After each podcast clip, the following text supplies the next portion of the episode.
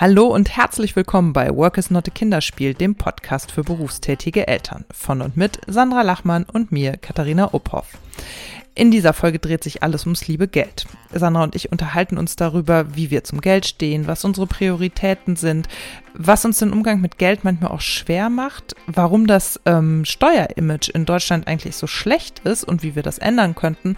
Und wir ähm, unterhalten uns darüber, wie wir unseren Söhnen Taschengeld geben und was diese glauben, was eine sinnvolle Verwendung von Taschengeld ist. Äh, kleiner Spoiler, Lego-Sets und komische Heftchen im Supermarkt mit China-Plastikschrott drauf.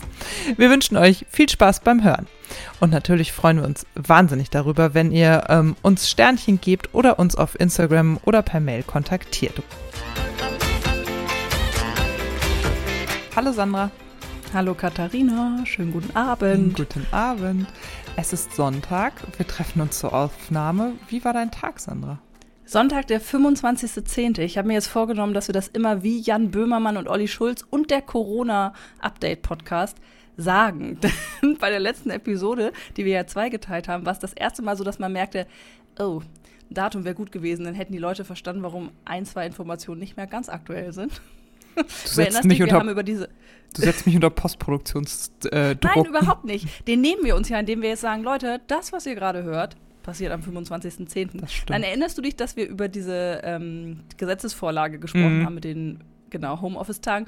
War schon vorbei als das ausgesendet wurde, waren wir mitten im Beherbergungsverbot. Wir waren noch davon ausgegangen, dass vielleicht eine von uns in den Urlaub fährt.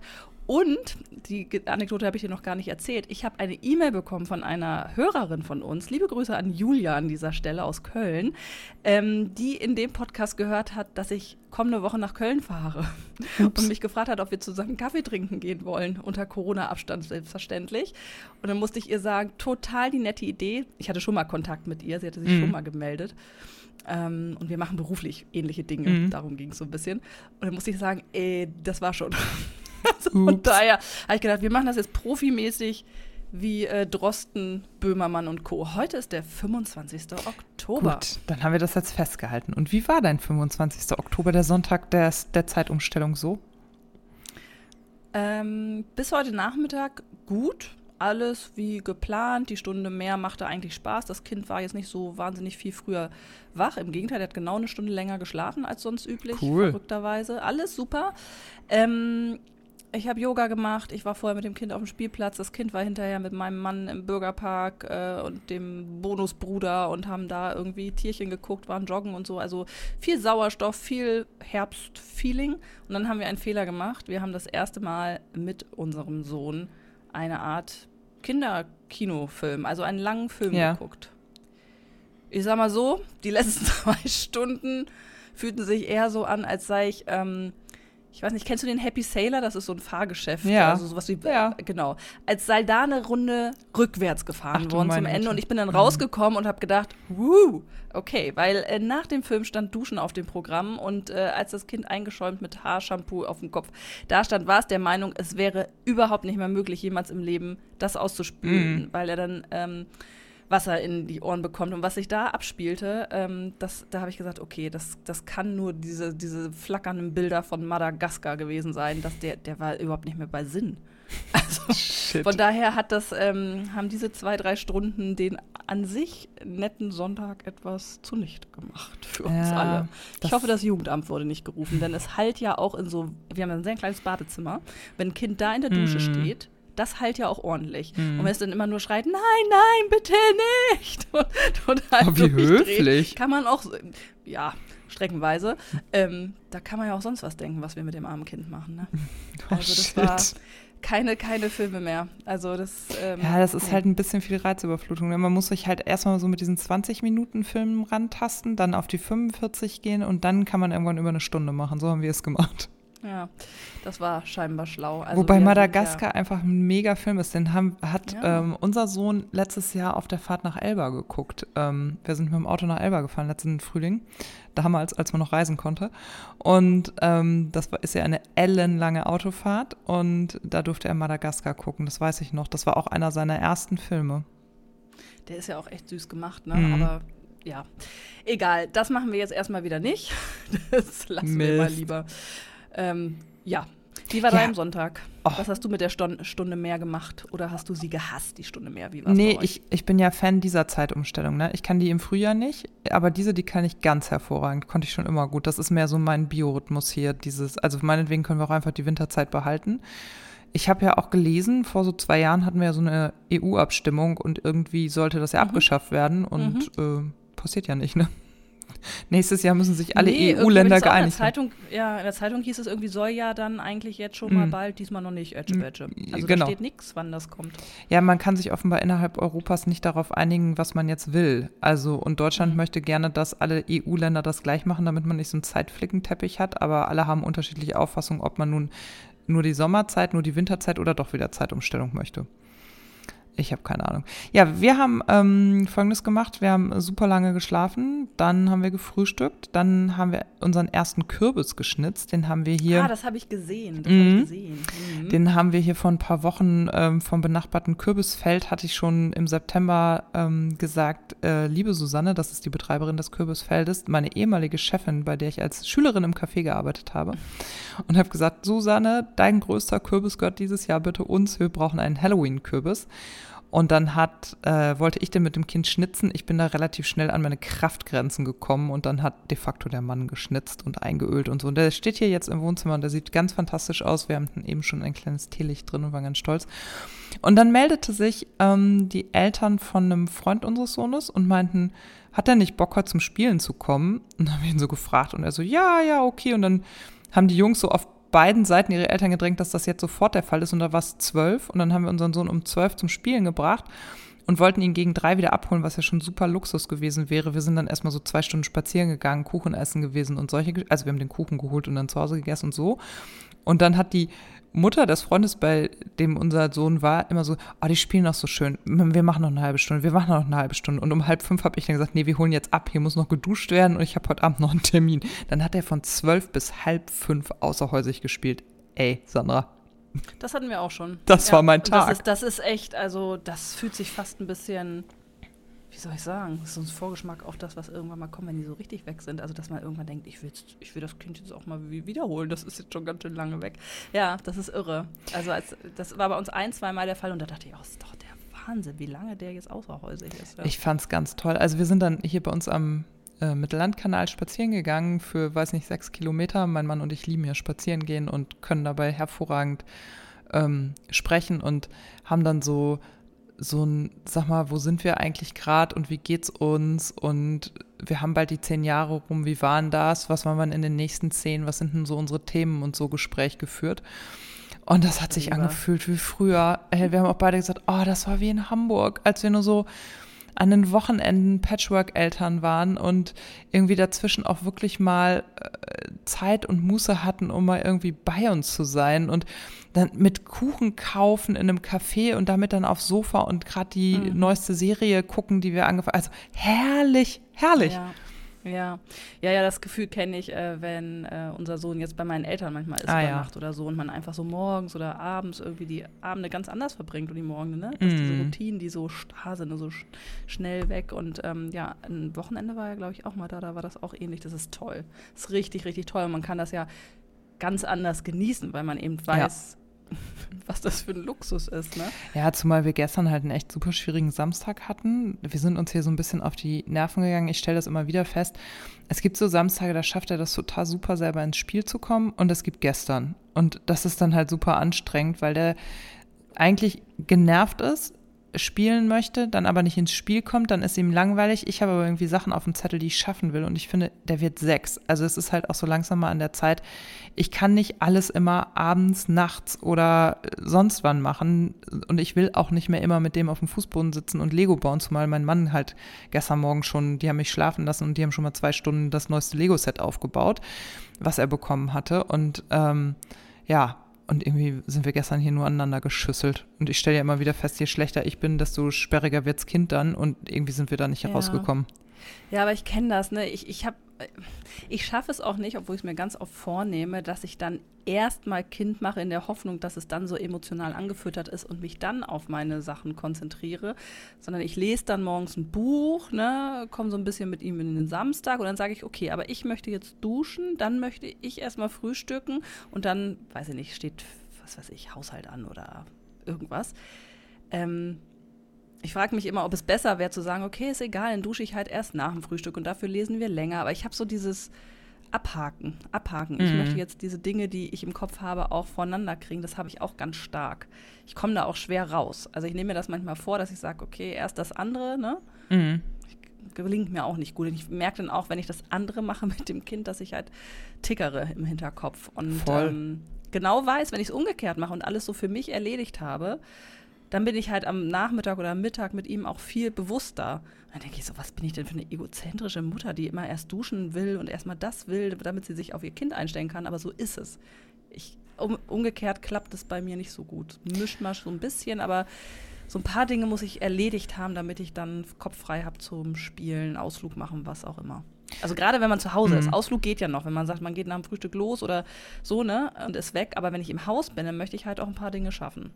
Ja, und ich glaube, ehrlich gesagt, schadet denen das auch gar nicht, weil ich glaube ja daran, dass das irgendwie auch ganz cool ist, wenn die merken, es geht nicht nur so ums Spielen im Leben. Ne? Also ich bin da ja schon auch Freundin von zu sagen, pass auf, ähm, du kannst immer gerne mitmachen, was auch immer ich mache, aber ich spiele jetzt halt nicht, sondern ich erledige jetzt hier Kram. Und das macht er dann manchmal auch. Und also bei uns funktioniert das nicht. Ich kann, ich kann fünf Bücher vorgelesen haben und er wird immer noch nach einem nächsten schreien. Und ich kann 24 Spiele gespielt haben und er wird immer noch weiter wollen. Also für mein Kind gibt es kein Ende. So. Und wenn er dann bei mir nicht weiterkommt, dann schnappt er sich seinen Vater und also heute meinte er auch mal, heute hat er mal in die Einzelkindkerbe geschlagen und meinte, das wäre ja total doof, weil er keine Geschwister hätte. Muss ich ein bisschen lachen und yeah. hab dann nur so gesagt, so, mm, so jetzt stell dir mal vor, hier wird dauerhaft noch ein anderes Kind, was auch meine Aufmerksamkeit will. Du kriegst ja morgens schon die Krise, wenn ich ein Buch lese und du mit mir kuscheln willst. Ich darf dann ja nur mit dir kuscheln. Ich darf dann ja nicht mal mein Buch weiterlesen. Und meinte, ja, das stimmt wohl auch. Das wäre ja auch doof, wenn dann da noch ein anderes Kind wäre und kuscheln wollte. Ja, also, aber du hast recht. Also das kenne ich auch, ne, dass dann zum anderen gesprungen wird oder man dann auch schon ganz viel, das nervt einen dann ja auch, dass man mm. denkt, ich habe jetzt mit dir das gemacht, ich habe gepuzzelt, ich mm. habe was gelesen, wir haben dies, wir haben das, jetzt muss mal Schluss sein. Aber klar, also wenn man mir irgendwie den ganzen Tag, ähm, weiß ich nicht, eine Rückenmassage gibt und dann noch eine Fußmassage, würde ich auch nicht sagen, die ist okay, wenn ihr jetzt aufhört, sondern man denkt dann so, ja, mehr davon, mehr davon. Und für Kinder ist das, glaube ich, ja, wie du sagst, ne, die finden dann kein Ende, weil es einfach so toll ist, mit Mama und Papa Zeit zu verbringen. Genau, und ich denke halt immer so, ähm, ich habe mir halt auch gerade durch diese bedürfnisorientierte Erziehung, die ich glaube ich manchmal einfach auch missverstehe, ist das bei uns manchmal so, dass ich dann das Gefühl habe, wir machen nur noch, was das Bedürfnis des Kindes ist. Und ich habe mir mal, was uns eine Userin auch zu dem allerersten Podcast, diesem Ich will nicht spielen Podcast ja. geschrieben hat, die meinte damals in dem Instagram-Kommentar, dass die hat drei Kinder und sie schrieb, ähm, sie wird nie mit ihren Kindern spielen, aber ihre Kinder könnten immer das mitmachen, ähm, was sie gerade macht, egal was sie tut. Und da dachte ich, ja, okay, das ist eigentlich ein schlauer Ratschlag, weil, und das praktiziere ich dann hier auch wirklich so, dass ich sage, okay, du willst, dass ich mit dir spiele, ich sehe, du möchtest meine Aufmerksamkeit haben, das ist in Ordnung, aber ich möchte jetzt hier, weiß ich nicht, die Küche putzen, du nimm dir einen Lappen und hilf mir mit, wir machen uns gerne deine schöne Musik an und dann können wir das zusammen machen. Manchmal lässt er sich darauf ein und manchmal muss er sich halt schreiend auf den Fußboden legen. Aber ich denke jetzt halt auch so ein bisschen mit Blick ähm, gern Schule und so, der muss ja halt auch lernen, dass es, also ich bin immer ein bisschen, also ich bin immer genervt von so Sätzen, wenn ich sie sage. Ich sage sie jetzt aber trotzdem, ich habe trotzdem im Hinterkopf eben immer dieses, der muss ja auch lernen, dass nicht immer alles nach seiner Nase tanzen kann. So. Und hier zu Hause tanzt schon sehr viel nach seiner Nase. Und das ist auch okay so. Aber wenn ich dann, weiß ich nicht, eine Stunde hier Kinderunterhaltungsprogramm gemacht habe, dann muss ich halt auch irgendwann mal wieder die Wäsche machen, weil ich die eben nicht nachts machen will. Punkt. Und also das ist, glaube ich, aber ein Dilemma, aus dem werden wir als Einzelkind, äh, Mütter und äh, bedürfnisorientiert Erziehende nicht mehr rauskommen, habe ich das Gefühl. Ich möchte ähm, kurz zurückkommen zum Kürbis. Ich habe dazu nämlich eine Frage. Mhm. Ich habe ja ähm, vor ungefähr zehn Tagen einen Kürbis geschnitzt äh, mit meinem Sohn, mhm. zum ersten Mal tatsächlich. Hab den auch gut ausgehöhlt und so, aber scheinbar nicht gut genug. Wahrscheinlich hast du da wieder hier so voll die Profi-Tipps. Meiner hat nämlich angefangen zu schimmeln an den hm. Rändern. Das habe ich jetzt nochmal weggeschnitten. Ich habe den jetzt mal nach drinnen gestellt, weil es stand vor der Haustür. Ähm, du hast gerade irgendein Wort genutzt, das hieß einölen. Habe ich da schon einen wesentlichen Hack verpasst? Muss ich irgendwas einölen? Nee, ich glaube nicht. Also das ist ehrlicherweise auch der erste Kürbis, den wir geschnitzt haben. Wir haben uns zwei YouTube-Videos angeguckt und da hieß es sehr, sehr gut aushöhlen. Ich habe das heute probiert. Dann fing Hulk, mein Ehemann, an. Der hat ja so ein bisschen überdimensionierte Kräfte, mein Mann. Der hat dann nochmal ungefähr das gleiche rausgeholt, was ich vorher schon rausgeholt hatte in der Hälfte der Zeit. Also ich hoffe, dass das jetzt hilft. Ähm, wir haben den von außen eingeölt, damit er etwas mehr glänzt. Das war so, seine okay. Idee. Und ansonsten habe ich nur gelesen, er soll möglichst trocken und kühl stehen. Hm. Dieses feuchte hm. Wetter ist halt nicht so für ausgehöhlte ja. Kürbisse so toll. Ja.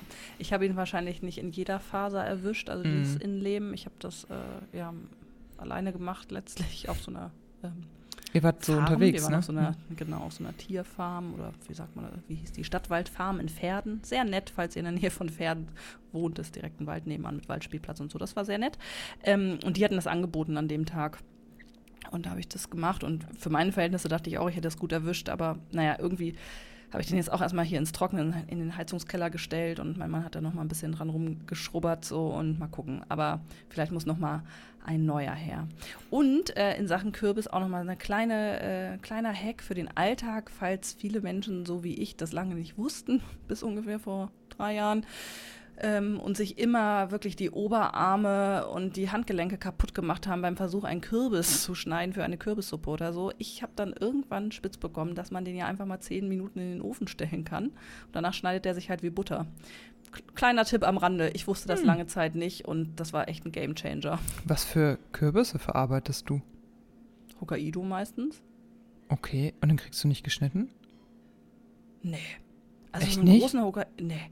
Also und wir haben gute Messer. Also da äh, breche ich mir regelmäßig die Handgelenke. Ich Ach krass. Die, äh, ja, also für mich ist das richtig schwierig. Ähm, dabei weiß ich gar nicht, bin ich schwach auf den Arm? Keine Ahnung. Nee, ich bin Jedenfalls total schwach auf den Arm. Aber ich, ich kloppe die immer. Ich, schmeiß, ich steche das Messer rein. Schmeiß die einfach irgendwie von, aus dem ersten Stock so auf den Garagenhof. Nee, das haben ja, sie auch, jetzt, auch ein Tipp. Das, das hat die Verkehrswacht gerade bei uns im Kindergarten gemacht. Die haben gerade so Verkehrserziehung als Maxi-Kinder. Da war die Verkehrswacht da und hat demonstriert, wie ein Kopf ähm, aussieht, wenn man keinen Fahrradhelm trägt, aber einen Unfall hat und hat da eine Melone und einen Kürbis runtergeschmissen. Mhm.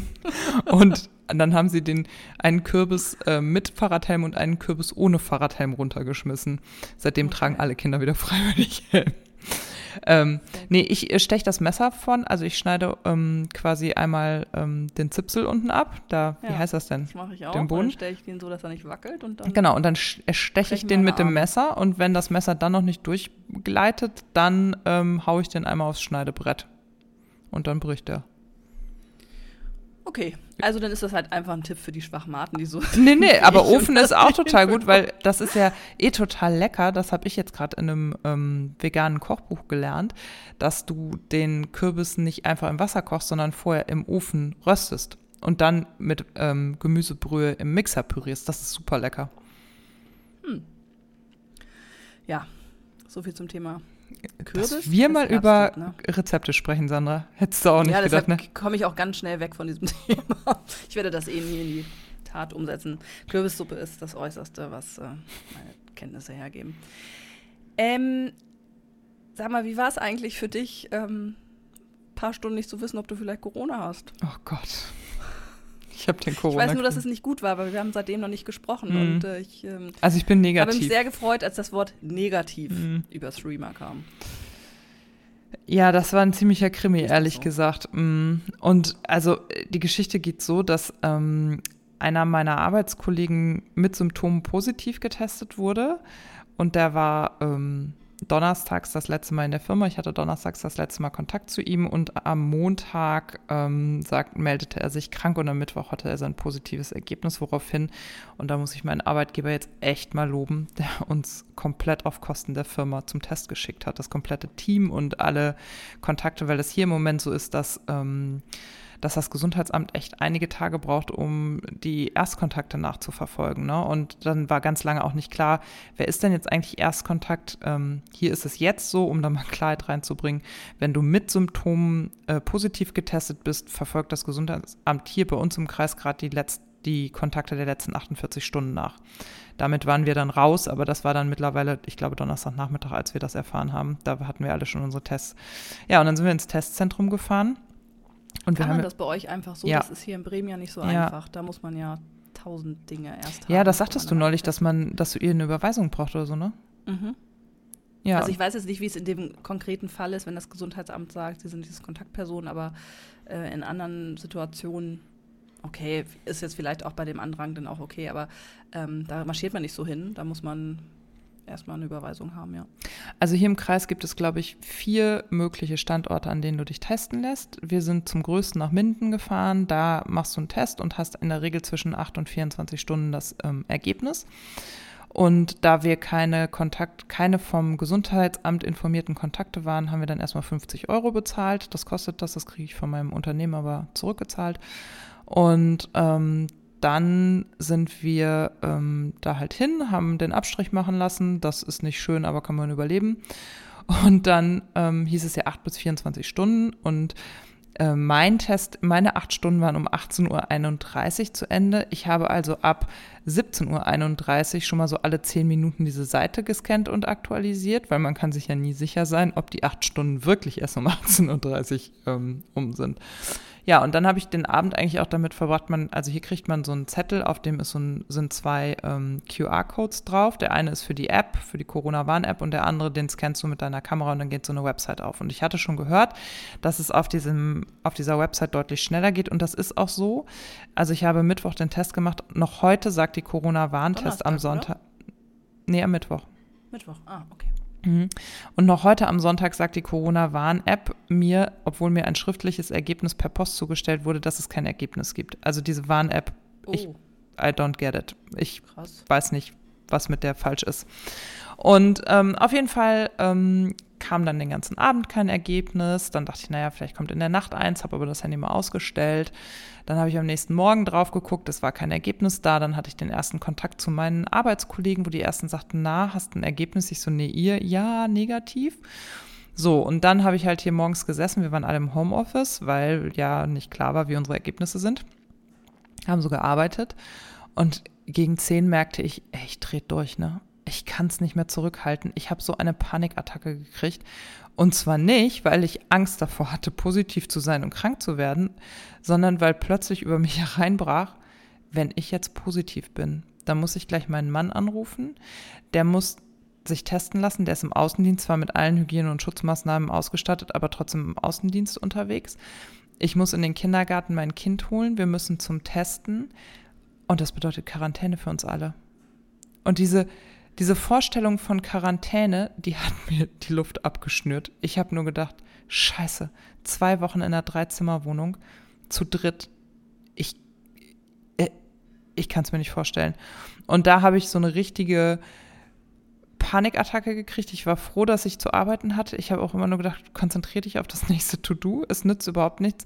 Dann habe ich mit einer Kollegin gesprochen, die nach mir testen war. Die hatte auch noch nicht ihr Ergebnis. Und dann hat man ja diese ganzen Geschichten im Kopf. Ich hatte mal irgendwann gehört, wenn du positiv bist, dauert das Auswerten der Probe länger. Keine Ahnung, ob das stimmt, ne? Aber das hatte ich so im Hinterkopf, dauert das länger, weil die eine zweite, einen zweiten Durchlauf machen. Und dann wird es elf und dann wird es zwölf und ich glaube um Viertel nach zwölf oder so hatte ich dann plötzlich da stehen, dass es negativ ist. Und ey, mir sind so viele Steine vom Herzen gefallen, das kannst du dir nicht vorstellen. Und dann kam halt auch ein paar Tage später das Ganze per Post und das ist offiziell und alles gut. Aber diesen Krimi braucht man nicht. Das war schrecklich. Ja, und diese Angst davor äh, läuft ja immer im Hintergrund mit, ne? Mhm. Also Test hin oder her. Also das ist ja das, was gerade uns Eltern, also es ist ein Teil dieser ganzen Chose, die uns Eltern eben so verdammt unruhig macht oder das Gefühl vermittelt, dass wir einfach nicht auf sicherem Boden stehen. Das ja. zieht, glaube ich, mehr Energie im Hintergrund, als äh, man sich so gewahr wird, ist mir in den letzten Tagen auch wieder aufgefallen. Also man hat sich daran gewöhnt an diese Unsicherheit, aber ich glaube, sie ist dadurch nicht geringer in den mh, hm, mentalen Auswirkungen. Nee, das glaube ich auch. Und ich glaube auch, dass das, ähm, das ist ja vor allen Dingen alles so frisch, dass das noch nicht verarbeitet ist. Ich habe das ja letztens schon erzählt, dass ich ja. halt echt diese, also das merkt, habe ich jetzt am Donnerstag beim Warten aufs Ergebnis auch gemerkt. Ich habe ja diese ganze Erfahrung von Lockdown noch überhaupt nicht verarbeitet weil ich neige eigentlich nicht zu so panischen Reaktionen. Ne? Also ich kenne schon Angst, aber dass ich, dass mir die Luft wegbleibt und ich wirklich im Moment gar nicht atmen kann bei der Vorstellung, was uns passieren kann, das kannte ich vorher nicht. Und daran merke ich ja auch, dass es noch überhaupt nicht verarbeitet, das Thema. Und ich glaube, dafür ist der Zeitraum ja auch zu kurz. Und da kommt, glaube ich, so eins zum anderen, das stimmt schon.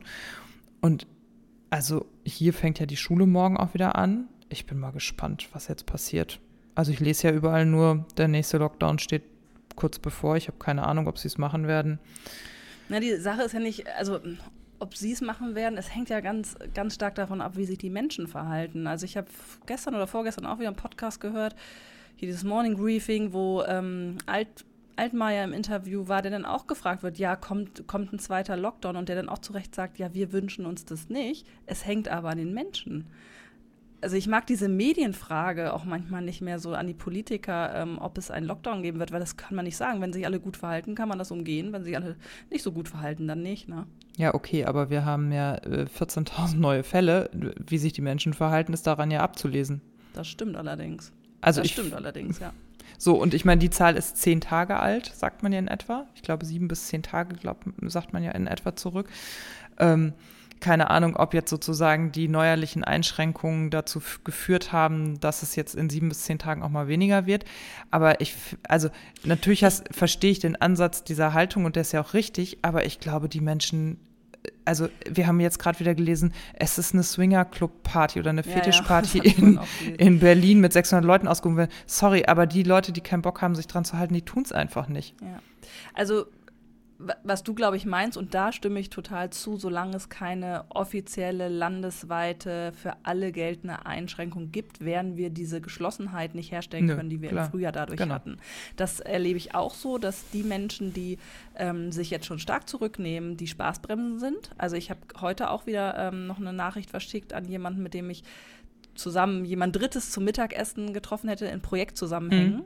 wo ich auch geschrieben habe, ähm, du, also steht das Treffen eigentlich noch und wenn ja, lass uns das doch vielleicht digital machen, denn ich bin ja im selbstverordneten Lockdown und mache wirklich nur das Nötigste und das kam mir doof vor. Mhm. Ja, weil das ist momentan nicht ja. so gesellschaftlich salonfähig, wie es im Frühjahr war, wo das für alle galt. Also dieses FOMO, greift total um sich und gerade in der Berufswelt habe ich das Gefühl, dass, dass alle irgendwie die, also nee, das kann man nicht sagen. Also ich kenne viele Beispiele zumindest in meinem direkten Umfeld, wo man das Gefühl hat, die, das verstehen die nicht, dass man sich zurücknehmen möchte ja. und da wird eher die Nase gerümpft. Also ich habe hier einen Bonussohn, der gerade jeden Tag, zwei Wochen lang, in die Nähe von Hannover fahren muss, weil sein ähm, das, der Ausbildungsbetrieb immer so Vertiefungen zu der Ausbildung macht, so fachliche Vertiefungen, ich glaube so Rechnungswesen und sowas, keine Ahnung. Mhm.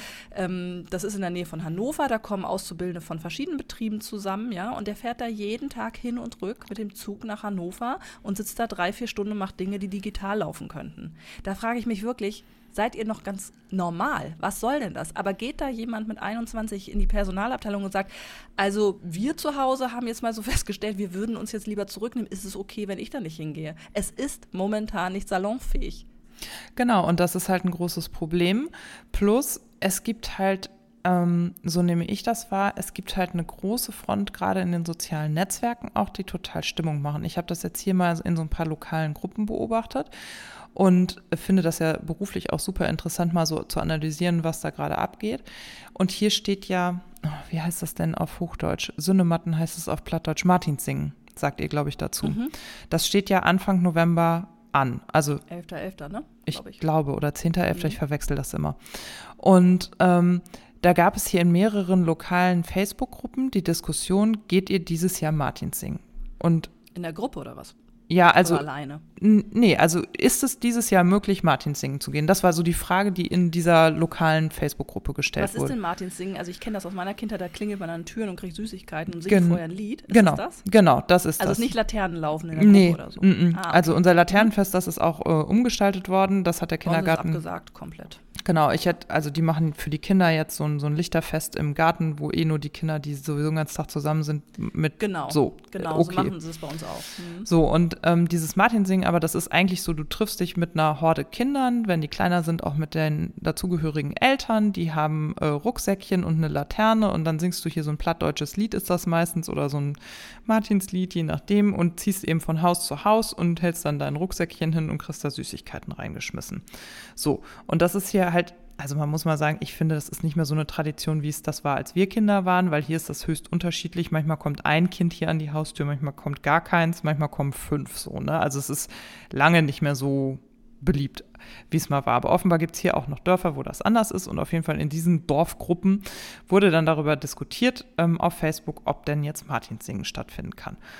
Und da gibt es echt Leute, die sagen, ja, die Kinder, wir müssen auf schon so viel verzichten, natürlich gehen wir Martins singen.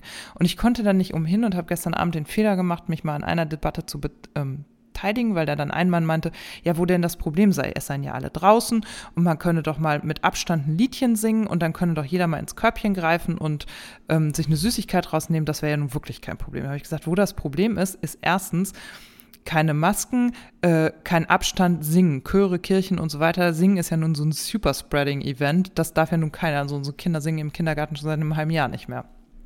Und dann antwortet er mir und sagt, das meinen Sie doch äh, als äh, Witz, Frau Uphoff, oder? Ich so, nee, das meine ich nicht als Witz. Ja, aber wo denn das Problem sei, wenn man singen würde? Und da denke ich, ganz ehrlich, es gibt halt einfach Leute, die wollen es nicht verstehen. Und da ist auch jede Aufklärung machtlos und die wollen Sätze sagen wie, die in Berlin wollen über uns bestimmen. Da weiß ich langsam auch nicht mehr, wie man solche Menschen erreichen soll, weißt du? Also denen das nicht mhm. total logisch ist, dass man sich jetzt nicht mit fünf befreundeten Familien treffen und durchs Dorf singend und Süßigkeiten sammeln ziehen kann. Ja, ja da bin ich total bei dir. Das ist, ähm, habe ich das nicht letztes Mal auch schon gesagt. Also wenn man darauf äh, gehofft hätte, dass Leute freiwillig zum Rauchen vor die Tür gehen, wäre das auch nie passiert. Richtig. Da braucht es auch irgendwie eine Regelung. Ne? Das macht ihm keinen Spaß, aber plötzlich ist man kein Idiot, wenn man sich vor die Tür stellt mit dem Rauchen und siehe da, Rauchen hat sowieso nicht mehr das Image, was es, das, was es früher hatte. Also ich glaube auch, dass diese Geschlossenheit oder dieses Gefühl von alle machen das Gleiche und alle machen es so, dass es diesem Virus entgegenwirkt, ähm, dazu bräuchte es irgendwelche Rahmenbedingungen, die sehr viel einschränkender sind. Ich hoffe, dass das nicht als erstes Schulen und Kitas betrifft. Das fände ich wirklich eine ja. Katastrophe eine absolute Katastrophe, aber ich wüsste auch nicht, wen es sonst betreffen soll. Wieder die Gastronomen, die Wirtschaft wird es nicht sein. Ich frage mich, wo? Also wo sind die Möglichkeiten, deutlich einzuschränken und äh, dazu auch alle ähm, zu bringen? Also was könnte das sein? Welche Maßnahme? Ich weiß es auch naja, nicht. Naja, es wäre relativ einfach. Du könntest sagen, ähm, wir machen keinen Lockdown, aber wir bestehen darauf, dass die Menschen von zu Hause arbeiten und zu Hause beschult werden. Das würde aber voraussetzen, dass eine entsprechende Infrastruktur im letzten halben Jahr geschaffen worden wäre. Du könntest dir sagen, Eltern und Kinder arbeiten und lernen von zu Hause aus, aber dafür müssten, hätten die Schulen halt jetzt aufrüsten müssen, haben sie nicht. So. Ja. Und also äh, Kita-Kinder, das ist, glaube ich, noch mal so ein bisschen ausgenommen, weil das halt, also das ist halt einfach nur schwer zu ersetzen. Oder du musst als Politik entscheiden, gut, wir nehmen die Folgen, Folgekosten auf uns und sagen, alle Kinder, die Kindergarten äh, Kinder haben, wir müssen die Kindergärten zumachen und die Eltern äh, kriegen halt Lohnersatzleistung vom Staat, was weiß ich. Ich glaube, da gäbe es ja Modelle. Lohnersatzleistung vom Staat. So gerne würde ich das mal hören. Mm ich hätte, das habe ich mir im Frühjahr so gewünscht und ich weiß, dass viele sich da an den Kopf fassen und sagen, wie soll das denn möglich sein? Das ist das, was ich mir gewünscht habe, dass die Leute, die zu Hause bleiben mit ihren Kindern, dass die das machen und auch durchziehen und ne, aber dass man dann sagt, okay, ihr müsst weniger arbeiten, aber habt keine finanziellen Einbußen. Das war mein größter Wunsch. Ich habe nichts in diese Richtung gehört, nichts. Ja, oder auch Regelungen, ne, zu, die Arbeitgeber aufzufordern und zu sagen, seid flexibel mit euren Mitarbeitern. Also ich habe das Glück, einen Arbeitgeber und auch ein Team zu haben, wo ich flexibel arbeiten kann. Also würde jetzt ein Lockdown kommen und wir müssten hier wieder Kind und äh, zwei Homeoffice-Jobs ähm, voneinander kriegen, bin ich mir relativ sicher, dass wir eine Regelung hinkriegen würden, bei der wir zwar alle am Ende auf dem Zahnfleisch gehen, aber das kennen wir ja schon. So ist das halt als Familie in Deutschland. Was anderes will man ja von uns auch nicht. Ähm, aber das hast du ja nicht immer. Manchmal musst du dich ja an Schichtpläne halten. Manchmal musst du ja zu bestimmten Zeiten arbeiten und kannst das nicht frei entscheiden.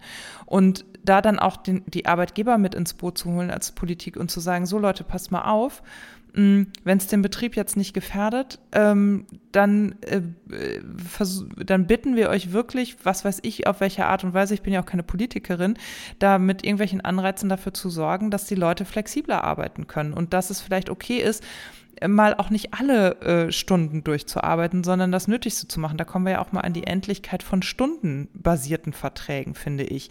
Weil am Ende geht es ja darum, haben wir das Projekt gewobt, also in unseren Jobs, ne? ich nehme jetzt mal explizit alle Krankenschwestern oder Kranken in, in der Krankenpflege angestellte Menschen, Polizeibeamtinnen und Beamte und so weiter aus. Das sind halt andere Sachen, aber in so Jobs wie du und ich sie haben, da geht es auch ums Projekt. Und ob ich das nun abends um 10, morgens um 9 oder äh, nachmittags um 3 mache, ist ja meistens total egal. Und es geht ums Ergebnis und nicht darum, wie viele Stunden ich damit zugebracht habe. Ne? Ja, aber Stunden ähm, sind die Währung. Man, genau, Stunden sind die Währung und äh, nach den Stunden zahlst du. Und da sind wir ja. äh, wunderbar eigentlich bei dem Thema, um das wir uns heute ja ein bisschen drehen wollten, um äh, bei Geld. Und ich glaube, Corona hat das einmal mehr gezeigt, ne? inwieweit Geld gerade für Familien ähm, der Maßstab waren, nachdem entschieden wurde, wo die Last äh, wie umverteilt wird und wie happy man werden kann und wie gesund oder auch krank. Ja. Weil diese ganzen Ängste, Existenzängste, äh, wurden ja, wenn das überhaupt möglich war, beantwortet mit der, also die Frage, also die Frage, die ja im Raum stand, war, wie können wir garantieren, dass wir möglichst viel Einkommen haben und das auch behalten. Ne? Danach wurden Entscheidungen getroffen und so. Und ähm, das ist halt bitter. Das ist total bitter. Und das war vor allem bitter für die Frauen, weil die ja in der Regel weniger verdienen und so. Und ähm, da hätten diese finanziellen Anreize wirklich ähm, Wohlergehen schaffen können und Gendergerechtigkeit. Also Absolut. da wäre Geld einfach notwendig gewesen, um äh, Familien in der Corona-Krise zu stützen. Voll. Empathie wäre auch gut gewesen und mal ein nettes Wort, aber das, das war, also das hätte nicht gereicht. Geld wäre da echt, äh, ja, wichtig gewesen. Ja, zumal ja immer so getan wird, als ob das Geld nicht reicht, ne? Also und dann werden irgendwelche Kackautoindustrien damit unterstützt. Das ist ja das, was mich auch so ärgert, dass ich, dass wir in einem Land leben, das total wohlständisch ist und wo aber die Angst davor Geldverlust so krass geschürt wird. Und wo dann ja auch so, wenn du dich nicht anstrengst, dann verlierst du deinen Job und dann rutscht du in die Armut ab. Ja, das kann alles total schnell passieren, das ist mir klar, das will ich auch gar nicht negieren, aber ich glaube, wenn man Geld gerechter verteilen würde, dann könnten alle genug davon haben. Und das ist das, was mich, also was ich finde, was die Corona-Krise auch nochmal krass her herausgearbeitet hat. Ne? Denn der besser verdienende Mann, der unabkömmlich ist, warum ist er unabkömmlich? Doch nur aufgrund seines Verdienstes. Das ist ja so eine geglaubte Unabkömmlichkeit. Ne? Und wo die Krankenschwester in Wahrheit nicht unabkömmlich ist. Also das ist ja die Diskussion, die da auch äh, ganz, also systemrelevante Berufe war ja immer so der, das Stichwort im März und April, als das diskutiert wurde. Ja, da hast du recht. Und das ist super ärgerlich, weil du da natürlich auch eine Diskussion, die systemisch geführt werden müsste, einfach ins Private verlegt wird. Also natürlich musst du dich mit deinem Partner darüber einigen, wer arbeitet jetzt. Das ging ja gar oder geht ja seit Monaten gar nicht anders. Aber ähm, ja, und da stellt man nicht die Frage, wer kann das besser aushalten. Also ich hm. würde mal äh, vermuten, dass unsere Männer mit den Kindern zu Hause, weil sie eben nicht immer diesen bedürfnisorientierten Kompass haben, nicht immer ähm, diese, ne, also mhm. diesen Perfektionismus und das Kind, das merkt das ja auch, welches Elternteil tickt wie. Und bei unseren Männern sind die, glaube ich, ein bisschen schneller im eigenen Spiel als bei uns. Mhm. Solche Fragen werden nicht gestellt. Wer kann das wie lange besser aushalten, ne? wie würde Familienfrieden am besten gehalten, sondern geht es halt um Kohle. Ja, wobei ich sagen muss, also wenn ich unser Beispiel ranziehe, bin ich das schlechteste Beispiel dafür, weil mein Mann hat mir in den Monaten komplett den Rücken freigehalten und hat die Kinderbetreuung übernommen, weil der gesehen hat, ich werde das nicht schaffen.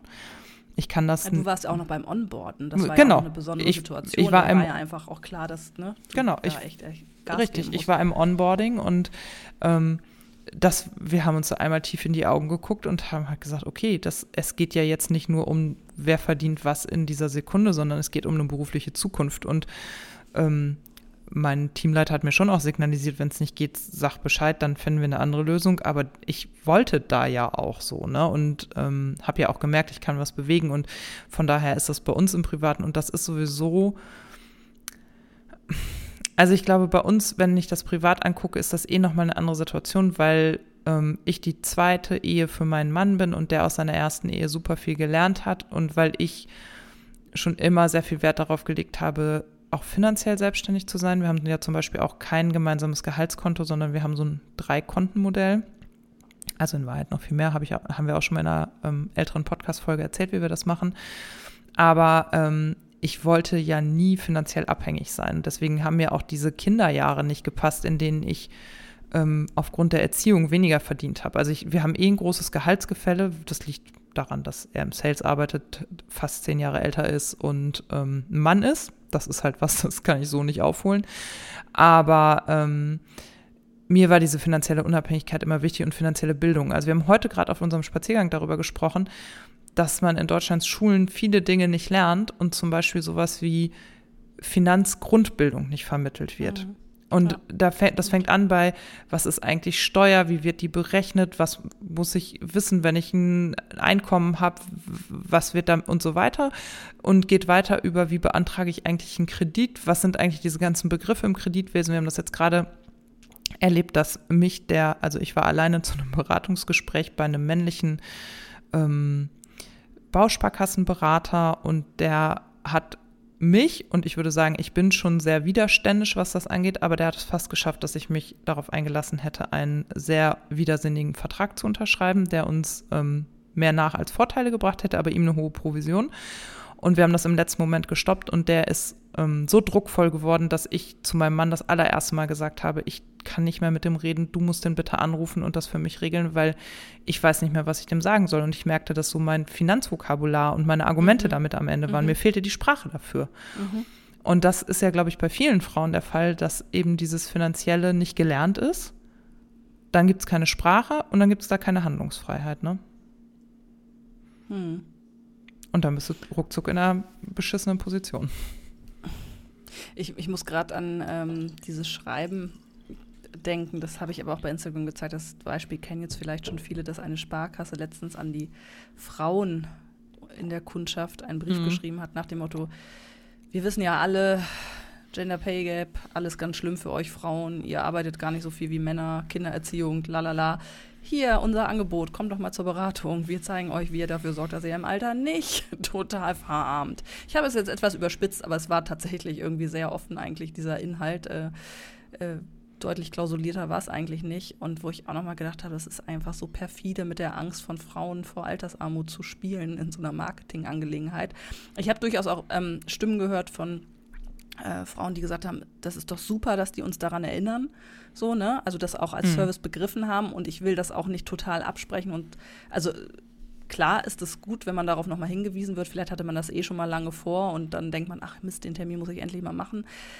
Aber mich hat das halt so sauer gemacht, dass, also, dass dieses Problem zu lösen, dass Frauen so viel schlechter dran sind, wieder ins Private, auf die Frau noch zusätzlich als Mental Load gelegt wurde. Mach mhm. du mal wieder einen Termin, kümmer du dich mal wieder drum. Und ja, wenn das eine Frau ist, die vielleicht für Care-Arbeit total zuständig ist, Teilzeit arbeitet und diesen Termin auch noch zu all dem anderen Kram draufkriegt, ja, super, wunderbar. Also, ähm, die Sparkasse ist vielleicht gar nicht so der Böse, mich hat es trotzdem so so angewidert, weil ich dachte, Mann, da wären Probleme irgendwie jetzt beschrieben, die an anderer Stelle zu lösen sind und die Frau soll jetzt aber bitte wieder da zum Termin antanzen. Das hat mich so sauer gemacht. So sauer.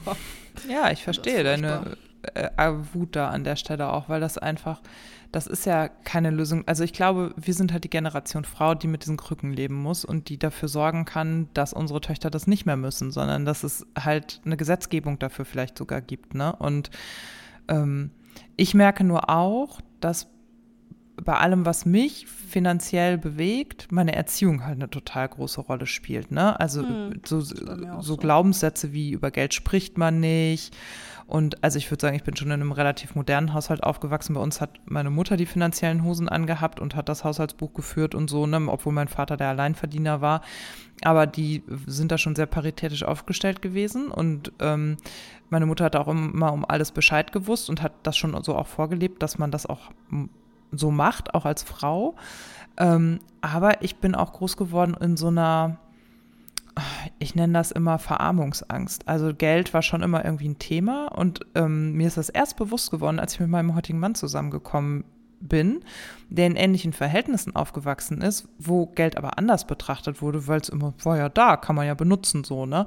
Und unsere Haltung zu Geld ist komplett unterschiedlich. Ich bin eher immer, wenn es um Geld und Bewertung geht, immer im negativen Bereich und denke, nee, lieber noch mal ein bisschen sparen. Nee, das reicht noch nicht, das Sparen. Jetzt müssen wir uns noch mehr zusammenreißen. Also es sind auch so Begriffe in mir, die mir eher Druck verschaffen. Und bei ihm ist das eher so, Nee, Geld ist dafür da, ausgegeben zu werden. Ja, Aber das hast du schon ein bisschen übernommen, finde ich, in den letzten Jahren. Ich erinnere mich an ja, ja. ein, zwei Situationen, wo du mir das ganz klar ja. gesagt hast, irgendwie so nach dem Motto, komm, das ist nur Geld. Also, Richtig. Äh, ich weiß nicht mehr, welche Situationen es waren, aber ich erinnere mich sehr genau, dass ich dachte, ja, ein Stück weit hat sie recht. Ja, also wir versuchen da äh, unser beider Haltung zu einem guten Mittelweg zusammenzubringen. Und das führt dazu, dass ich dann manchmal sage, komm, ist doch nur Geld äh, ist doch nicht schlimm. Und ähm, führt aber auch dazu, dass wir mittlerweile endlich wieder Notgroschen angespart haben. Ja. So, ne? Also so bin ich auch groß geworden. Also mein, ähm, gerade mein Vater ist äh, sehr auf finanzielle Sicherheit. Die haben, glaube ich, kennst du das so tausend nicht Lebensversicherung, aber irgendwelche Sachen, die immer wieder ausgezahlt werden, mhm. alle fünf Jahre und mhm. immer was auf der Seite und so. Und ähm, ja, eher sparsam, also nicht geizig, aber sparsam. Schön fand ich immer, dass sie dann immer gesagt haben, im Urlaub wird nicht auf Geld geachtet. Das ja, das war eine ganz schöne so. Sache, die habe ich auch mhm. total mhm. übernommen, dass ich sage, ja, im Alltag kann man mal ne, drauf achten, aber Urlaub ist nicht dafür da, um zu sparen. Das halten sie so, das finde ich gut. Ähm, nee, und das habe ich jetzt äh, gemerkt in, den, in diesem Corona-Jahr.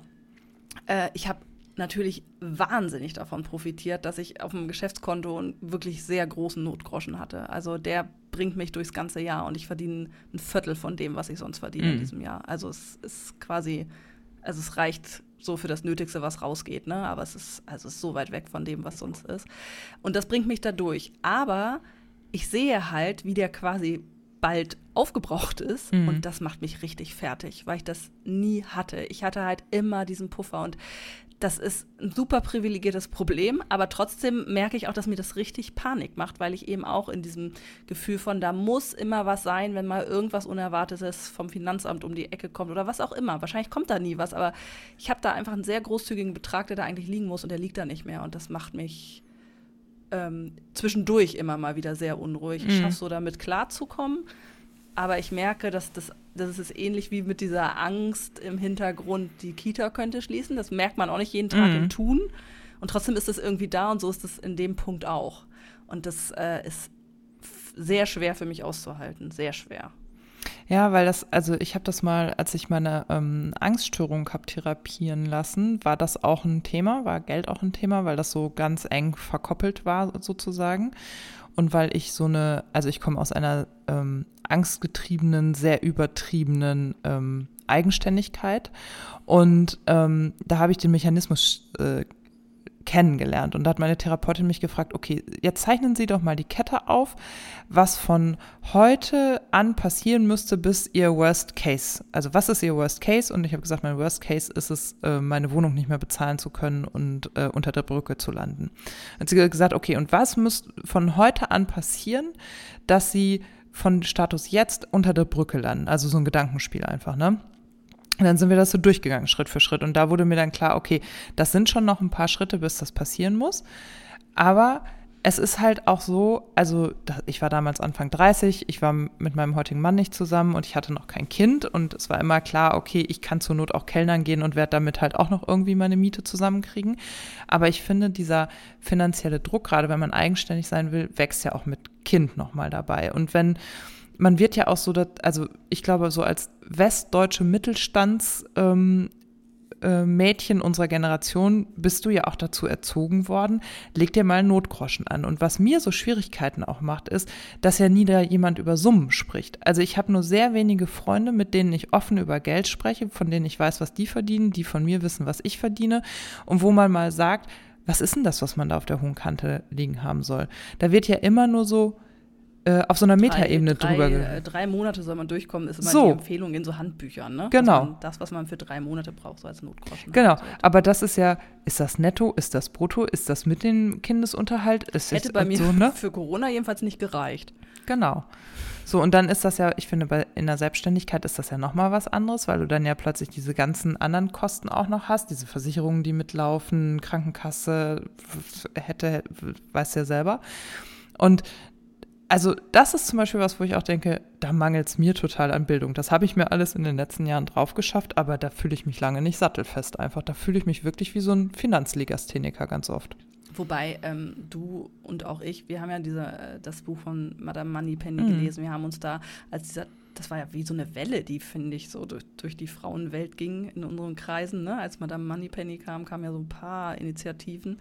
Ähm, da hat man sich schon so ein bisschen reingegeben, aber ja, ich merke auch, dass ich mir, mich jedes Mal wieder frage, wie genau funktioniert ein Bausparvertrag nochmal und so.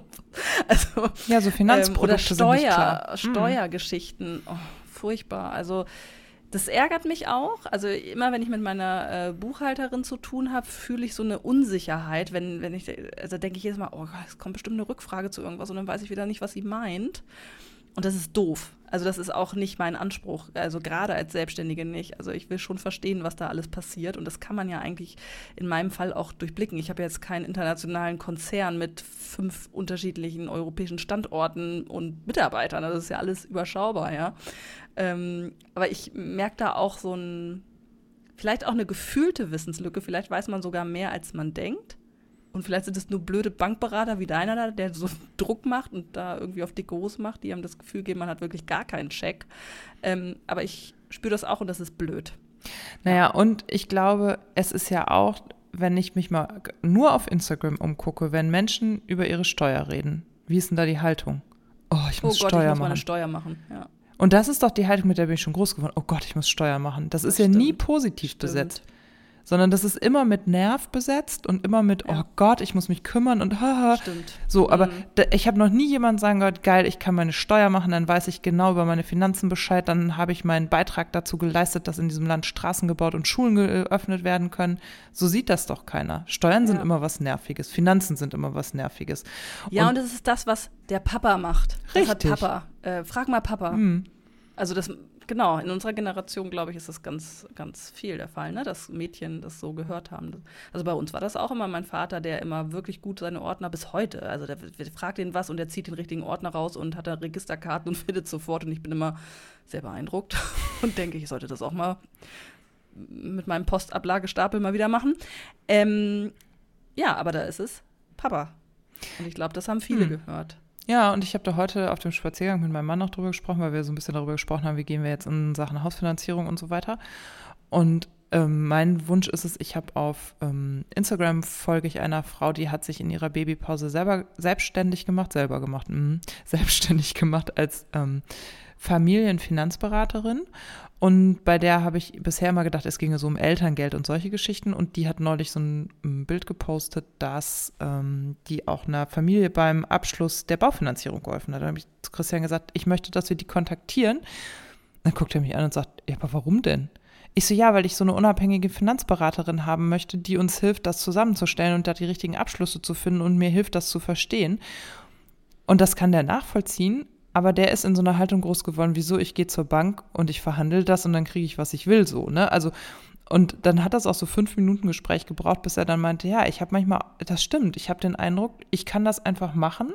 Aber wenn ich jetzt mir auch die Geschichte so mit dem Bankberater von neulich angucke, ich glaube, Frauen können nicht einfach zur Bank gehen und dann einen Kredit kriegen. Das ist, fühlt sich irgendwie anders an für dich, oder? Ich so, ja, ich hatte immer das Gefühl, wie in einer Kfz-Werkstatt, ich stehe da und keiner redet mit mir, beziehungsweise ich kriege immer die schlechteren Konditionen und was das kostet, sagt mir sowieso keiner. Und sie reden extra Fachchinesisch. Gibt es eigentlich den Knacksclub noch? Nö, ne? Ich glaube nicht. Entschuldigung, wenn ich da erstmal ähm, die Dimension der Unterhaltung nach unten bringe. Ich überlege nämlich gerade, wie das bei mir früher war mit Sparen und Spardose und sowas, ne? Also das äh, und da gab es doch den Knacksclub, da ist man auch immer mhm. hingelaufen und damals gab es auch noch Zinsen. das gibt's es gab den Weltspartag. Den Weltspartag, gibt's, ne? Gibt's, und dann hat man irgendwelche so Briefmarken in so ein kleines Sparbuch bekommen, ähm, wo dann immer so mit so einem Drucker reingedruckt wurde, was man so hat. Und da gab es am Ende des Jahres Äh, Zinsen ist ja heute eher, da ist ja Hauskauf und so eine gute Variante, um irgendwie noch sein Geld zu binden und nicht zumindest Verluste zu machen. Ich habe mich jetzt mit ETF beschäftigt letztes Jahr. Also ich habe jetzt tatsächlich äh, auch ETF gemacht und äh, da habe ich das halt auch wieder so erlebt, dass ich mich schon eingelesen habe. Ich war auch bei der Verbraucherzentrale. Ich glaube, den Tipp habe ich hier auch schon mal gegeben, ne, dass die Verbraucherzentralen mh, hm, so einen Service bieten. Ich weiß nicht mehr, was das gekostet hat, 70 Euro oder ich, ich weiß 150 nicht mehr, kostet das, glaube ich. 150. Mhm. Genau, dass man da mal hingeht und sagt, hier, ich habe die Lebensversicherung, ich habe hier diesen Rentenbescheid, ich habe dies, das, das, ne, habe das und das vor. Äh, ist das eine gute Idee? Und dann gehen die das mit dir durch, was du ähm, an Bestand hast und klopfen mit dir auch so Sachen ab, die du vorhast. Und da habe ich mich auch zum Thema ETF damals ein bisschen beraten lassen und so und jetzt auch was abgeschlossen. Aber ich merke, dass dieses Wissen von damals, als ich da saß und die mir das erklärt haben, dass auch das schon wieder so weggerauscht ist. Ne? Und wie ist das jetzt schon wieder nicht richtig? Wie ist das? das jetzt mit dem ETF? Hast du das alles selber gemacht, verstanden und dann abgeschlossen und managst das jetzt auch? Also, ich habe das mit meinem Mann zusammen mir dann tatsächlich nochmal angeguckt. Also, wenn wir dasselbe Online-Konto haben und das da mitverwalten können. Und er hat mir so ein bisschen erzählt, was er gemacht hat. Ich habe mich mit der Verbraucherzentrale hingesetzt, äh, ein, zwei Empfehlungen bekommen, so eine Liste an Sachen. Dann kann man ja, kann man ja auch noch so ein bisschen moralisch gucken, in was will man investieren und so. Und habe jetzt einfach einen ähm, Betrag monatlich, der darüber läuft. Und das managt sich in gewisser Weise ein bisschen selber.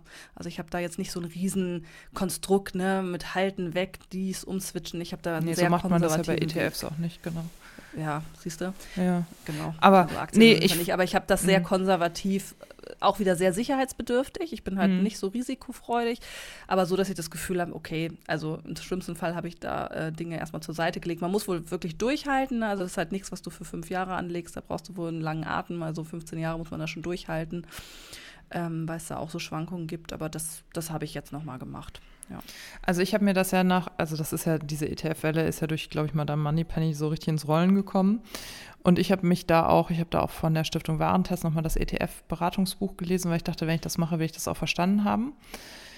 Ich habe das Grundprinzip schon auch verstanden. Ich bin schlussendlich gescheitert an der Auswahl des ETFs, also des Indizes. Und mhm. ähm, weil ich gemerkt habe, ich kann und will, und wenn es nur 50 Euro im Monat sind, die nicht in irgendwas investieren, was hintenrum vielleicht doch Waffen, Kernenergie oder irgendwas ähm, fördert. Und dann gibt es ja so diese grün gewaschenen ETFs, wo so angeblich Öko und Nachhaltigkeit äh, auch gefördert werden. Und wenn du dir dann die Firmen, die da drauf sind, anguckst, denkst du so, nein, nein, das ist, hat nichts mit Nachhaltigkeit zu tun. Also und ich habe nicht abgeschlossen, weil ich dachte, nee, ich habe irgendwie das Gefühl, ich tue mit meinem Geld da der Welt nichts Gutes. Ich mehre vielleicht mein Geld, aber nicht auf die Art und Weise, die ich als ähm, ethisch vertretbar empfinde und konnte das nicht abschließen. Und ich konnte es auch am Ende nicht richtig durchdringen. Ich hätte nicht meinem Fünfjährigen erklären können, was ein, ETF, also was ein ETF ist, kann ich noch erklären, aber wie das dann am Ende alles funktioniert, habe ich dann doch, obwohl ich mich da sehr intensiv mit beschäftigt habe, nicht ganz durchdrungen. Und, und dieses Gefühl bleibt doch immer, oder? Bei diesen ganzen Geschichten. Aber das will ich nicht. Ja, aber, aber wir beschäftigen uns ja damit. Es ist ja nicht so, dass wir es nicht tun. Ne? Also wir lesen die Bücher, wir gehen da zur Verbraucherzentrale oder sonst wohin, wir lassen uns beraten, wir folgen Menschen, die sich damit auskennen. Und das liegt doch nicht an uns, dass wir das nicht raffen. Vielleicht raffen es die Männer genauso wenig. Natürlich. Weißt du, was aber ich meine? Produkt, also vielleicht sind aber, wir gar nicht so ungebildet. Nee, aber das vielleicht. Produkt ist doch so designt, dass wir es nicht raffen sollen. Das ist meine These. Ach so. Ich ja. glaube auch, und das ist genau das, was du sagst, ich glaube, die Männer raffen es am Ende auch nicht richtig oder sie drehen sich dann noch intensiver rein. Kann man ja auch, es gibt auch viele Frauen, die sich da so intensiv reingedreht haben, das ist, glaube ich, geschlechterunabhängig, aber ich glaube, das ist halt so kompliziert gestaltet, damit man es nicht hundertprozentig versteht, aber irgendwie das Gefühl hat, das ist schon gut, das mache ich. Und das ist das, was mich so ein bisschen nervt, weil ich denke so, nee, vielleicht ist es auch nicht gut und ich mache es nicht. Also ich komme da über diese Schwelle nicht. Wir haben das jetzt nämlich auch das Beispiel, dass ähm, mein Arbeitgeber bietet so eine ähm, betriebliche Altersvorsorge mhm. an mit einem speziellen Versicherungsdienstleister zusammen und ich habe die Auswahl aus, ich glaube, vier oder sechs Produkten. Und ich habe mit diesem Berater da gesessen und gesagt, ja, aber woran investiere ich denn dann? Und habe den so lange gefragt, bis er keine Antworten quasi mehr hatte. Also er hat natürlich immer Antworten gehabt, aber am Ende weiß er selber nicht so ganz genau, wo das reingeht. Und habe ich gesagt, eigentlich kann ich dieses Geld nicht anlegen, weil ich nicht weiß, ob ich nicht. Ja, wir können ja jetzt hier auch so Öko aussuchen. Ich so, ja. ein nettes Wort. So. Öko. Klingt ja, ja gar nicht despektierlich. Ja, da fehlt der Branche halt auch so ein bisschen der Begriff für, ne? Und hm. also ich habe jetzt gesehen, dass meine Hausbank, ich bin ja bei der GLS Bank, um hier mal ein bisschen Werbung zu machen, Die bieten jetzt auch Altersvorsorge in Form von ETFs an und die haben wirklich Indizes ausgesucht, die ähm, wirklich grün sind. Denen glaube ich das auch, weil das ja einfach der Kern ist. Und da werde ich das jetzt auch nochmal mir genauer anschauen. Aber letztes Jahr habe ich da echt gesessen und gedacht, und das ist halt dieses Gefühl, was ich immer habe, wenn es um Finanzen geht, dieses, wie du schon sagst, wir lesen alles, wir machen alles und das letzte Quäntchen verstehe ich aber trotzdem nicht. Und das nervt mich. Das kann ich verstehen. Aber wenn es dich beruhigt, haben äh, mein Mann und ich letztens auch da gesessen im Zuge der Steuererklärung und ich bin ja selbstständig, er ist angestellt, mhm. wie mit den Steuerklassen. Ich habe ja eigentlich gar keine Steuerklasse, sondern Zahl irgendwie proportional und wollen wir gemeinsam veranlagt oder nicht und wie ist das? Und wenn wir das wechseln, müssen wir dann dieses. Und auch er saß irgendwann da und meinte so, Sandra, weißt du was, ich, es ist doch nicht zu fassen, dass ich da auch nicht wirklich oder? durchblicke. Das gibt es doch nicht. Diese Steuergeschichten, das macht einen wahnsinnig. Und ich erinnere mich noch, als ich die, so die ersten Nebenjobs hatte in meinem Studium und dann auch so Steuererklärungen machen musste. Und die habe ich dann auch so gemacht. Und ich saß immer vor diesen Blättern und habe manchmal einfach stumpf irgendwie geraten, was die jetzt meinen. Ist das nicht furchtbar? Und dann denke ich so, okay, da sitzen Menschen, die wirklich, die, also das klingt jetzt auch so super überheblich, aber die Zeitung lesen, die studiert haben, die Magisterarbeiten geschrieben haben, so. Also wir sind ja nicht dusselig. Also wir verstehen die deutsche Sprache. Wie soll das denn Menschen gehen? Und das meine ich jetzt auch nicht blöd, die irgendwie hierher kommen, die Stra Sprache noch nicht richtig sprechen oder die halt aus einem anderen Bildungsniveau ähm, kommen und das auch alles machen müssen, wenn, wenn, wenn, wenn gut äh, oder solide ausgebildete Menschen das schon nicht raffen. Also das kann ich, doch nicht sein. Da, da, da sind ja. wir bei dem Punkt, den du sagst. Wieso gibt es das nicht so einfach, dass man es auch in der Schule vermitteln kann? Also oder wieso vermittelt man in der Schule nicht die Grundlagen, die man dafür braucht? Ähm, und warum gestaltet man das auch nicht alles ein bisschen einfacher, verständlicher? Ich weiß nicht. Also das kann nicht sein. Naja, und dann, du kannst ja sogar zum Finanzamt gehen und dich beraten lassen, weil dieses, die Finanzbeamten sind ja für den Bürger eingesetzt, nicht für den Staat. Ähm, weil es nicht so sein soll, dass du einen Steuerberater brauchst, sondern du kannst das theoretisch alles selber machen. Und ich habe das, bis ich meinen Mann kennenlernte und wir heirateten, habe ich meine und unsere Steuern gemacht. Ja, bis wir die Firma gegründet haben, bis dahin ungefähr, genau. Und vor vier Jahren habe ich kapituliert, weil ich gesagt habe, Firma, Patchwork-Situation, Selbstständigkeit, Teilzeitselbstständigkeit und Angestellten-Dasein kriege ich nicht mehr alleine mit Wieso voneinander. Da habe ich das Gefühl, ich kann nur scheitern, weil so eine GmbH ähm, zu bilanzieren und so, das ist halt echt, äh, das muss man gelernt haben. Und da denke ich halt auch so, das ist halt echt krass, weil das so, das nimmt dir dann ja auch diese ähm, die Beschäftigung damit. Ich halte das ja für richtig, dass man sich damit beschäftigen muss und das darf auch ruhig mal wehtun. Aber das geht halt auch in so einem ähm, selbstständigen Alltag ja gar nicht, dass du dich die ganze Zeit nur mit deinem Steuerscheiß beschäftigst. Du musst ja dein Geschäft machen, so, ne? Und wir wollen doch nicht mehr über Steuerscheiß reden. Wir wollen sagen, ja. dass das eine total super Sache ist. Die wunderbare Steuer. Das sagen wir jetzt künftig, bitte. Danke. Ja, aber also ich würde mich da auch furchtbar gerne mit beschäftigen, aber wenn ich dafür erst eine Finanzbeamtenausbildung plus BWL-Studium absolvieren muss, dann läuft doch was falsch. Also das denke ich dann manchmal so. Beziehungsweise sehe ich das ja auch, ähm, wenn du jetzt so Kleinbetriebe hast, wie Friseure oder so, ne? Die, ich meine, wie sollst du das denn? Du stehst am Stuhl und schneidest und dann musst du noch 20 Stunden aufwenden, um deine Steuer zu machen. Das ist halt irgendwie Schreck in Deutschland, finde ich. Und gleichzeitig denke ich halt auch, das muss doch irgendwie möglich sein, das zu verstehen. Das tun ja andere auch. Es kann ja nicht sein, dass wir einfach zu doof sind oder so. Vielleicht ne? fehlt uns da irgendwie so eine, so eine Windung im Gehirn. Ich glaube. Die fehlt mir auch für Geografie. Genau. Also die ist ja bei mir auch Geologie. nicht ausgebildet, wenn es darum geht, ja. irgendwie so kleine nee, Länder ich glaube, am Ende, auf Kontinenten. Am Ende geht es halt auch darum, also es gibt so ein paar Lebenskombinationen, die, glaube ich, in Deutschland nicht abgedeckt sind. Dazu gehört Patchwork-Familie, Selbstständigkeit und Angestelltsein. Das ist halt schon mal eine Kombination, die qua Steuer nicht darstellbar ist. Ne? Also das ist ja. Das stimmt. Das, das, ist auch mein Eindruck, würde ich jetzt auch so ne, sagen. Ne, ich glaube, wenn du so in der heteronormativen Kleinfamilie. Ja, aber so wirst du da auch ne? reinget äh, genau. reingedrängt. Ganz genau. ehrlich. Ne? Das Schema also, passt muss man, halt nicht muss, ist halt auch eine mhm. Entscheidung, ob man sagt, okay, wir machen, wir stellen das breiter auf oder das, Norma, das Normale ist eine Angestellten-Tätigkeit. Da will ich halt auch kein Unternehmertum. Wenn ja. ich den Leuten schon so schwer mache, im Unternehmertum sowas äh, zu regeln.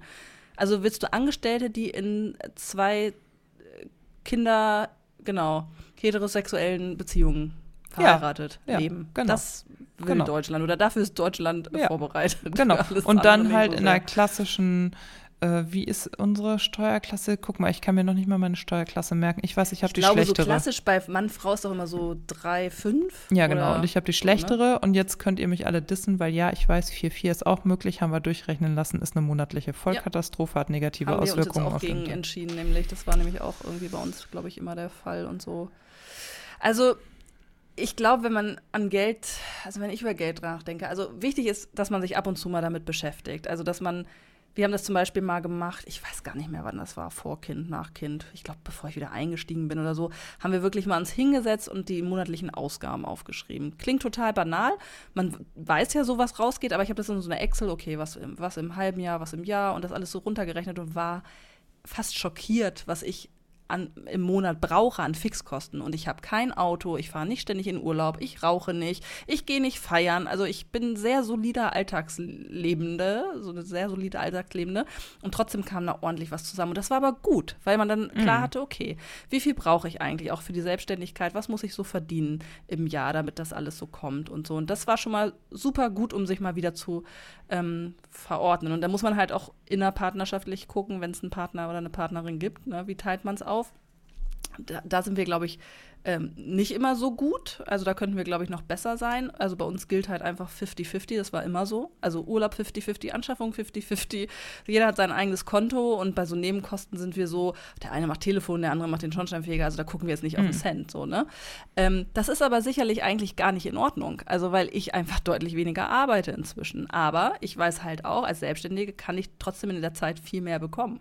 Also mhm. es ist, wir sind schon gleichrangig irgendwie in dem, was wir einbringen, wenn man diese Unterhaltszahlung eben noch bewertet. Ne? Ähm, wären die nicht, die, die gehen natürlich äh, von meinem Mann ab, so, ne? Ähm, dann hätten wir da auch ein bisschen Gefälle, dann hätte er ja deutlich mehr irgendwie auch noch netto raus. so. Aber so ist einfach mein Gehalt auch wichtig und wir teilen das immer noch 50-50 auf, fertig aus so. Also da könnte man genauer hingucken. Ne? Jeder mhm. würde mir sagen, da musst du genauer sein, du arbeitest weniger. Aber was, also wenn es so lange es geht, finde ich es auch für mich okay. Es ist ja nicht so, dass ich das Gefühl habe, ich muss mich jetzt über alle Maßen recken oder er behält mir was vor. Also, ne? Das ich finde, fühlt sich einfach fair an, weil wir wissen, was wir haben und was wir brauchen und keiner beschubst den anderen sozusagen. Genau. Und das war jetzt zum Beispiel so, Entschuldigung, dass ich so aushole. Ähm, da habe ich jetzt im Sommer ich das erste Mal äh, damit gebrochen und das war auch super schlimm für mich. Ähm, ich hatte ja wirklich monatelang nichts verdient und dann irgendwann gedacht, okay, also irgendwie weiß ich auch nicht, muss er jetzt vielleicht ein bisschen mehr tragen. Und dann habe ich den, ähm, wir teilen auch den Hausabschlag. Und da habe ich gesagt, ich zahle das jetzt erstmal nicht, musst du zahlen, ne? Und das war total klar. Da hat er gesagt, ja, mache ich gut, so, ne? Also es passte dann irgendwie mhm. gerade auch ganz gut rein und dann hat er das jetzt drei Monate mal gemacht. Und also wenn du sowas weißt, dass da niemand gegenüber sitzt, der sich dann Scherz draus macht, dass du jetzt äh, trotzdem noch genauso viel zahlst wie er, so, ne? Sondern der genau weiß, okay, das haut hin und ich bin aber auch da, wenn es nicht gehen würde, dann finde ich, fühlt sich das auch nochmal anders an. Also für mich ist es einfach okay, wie es ist.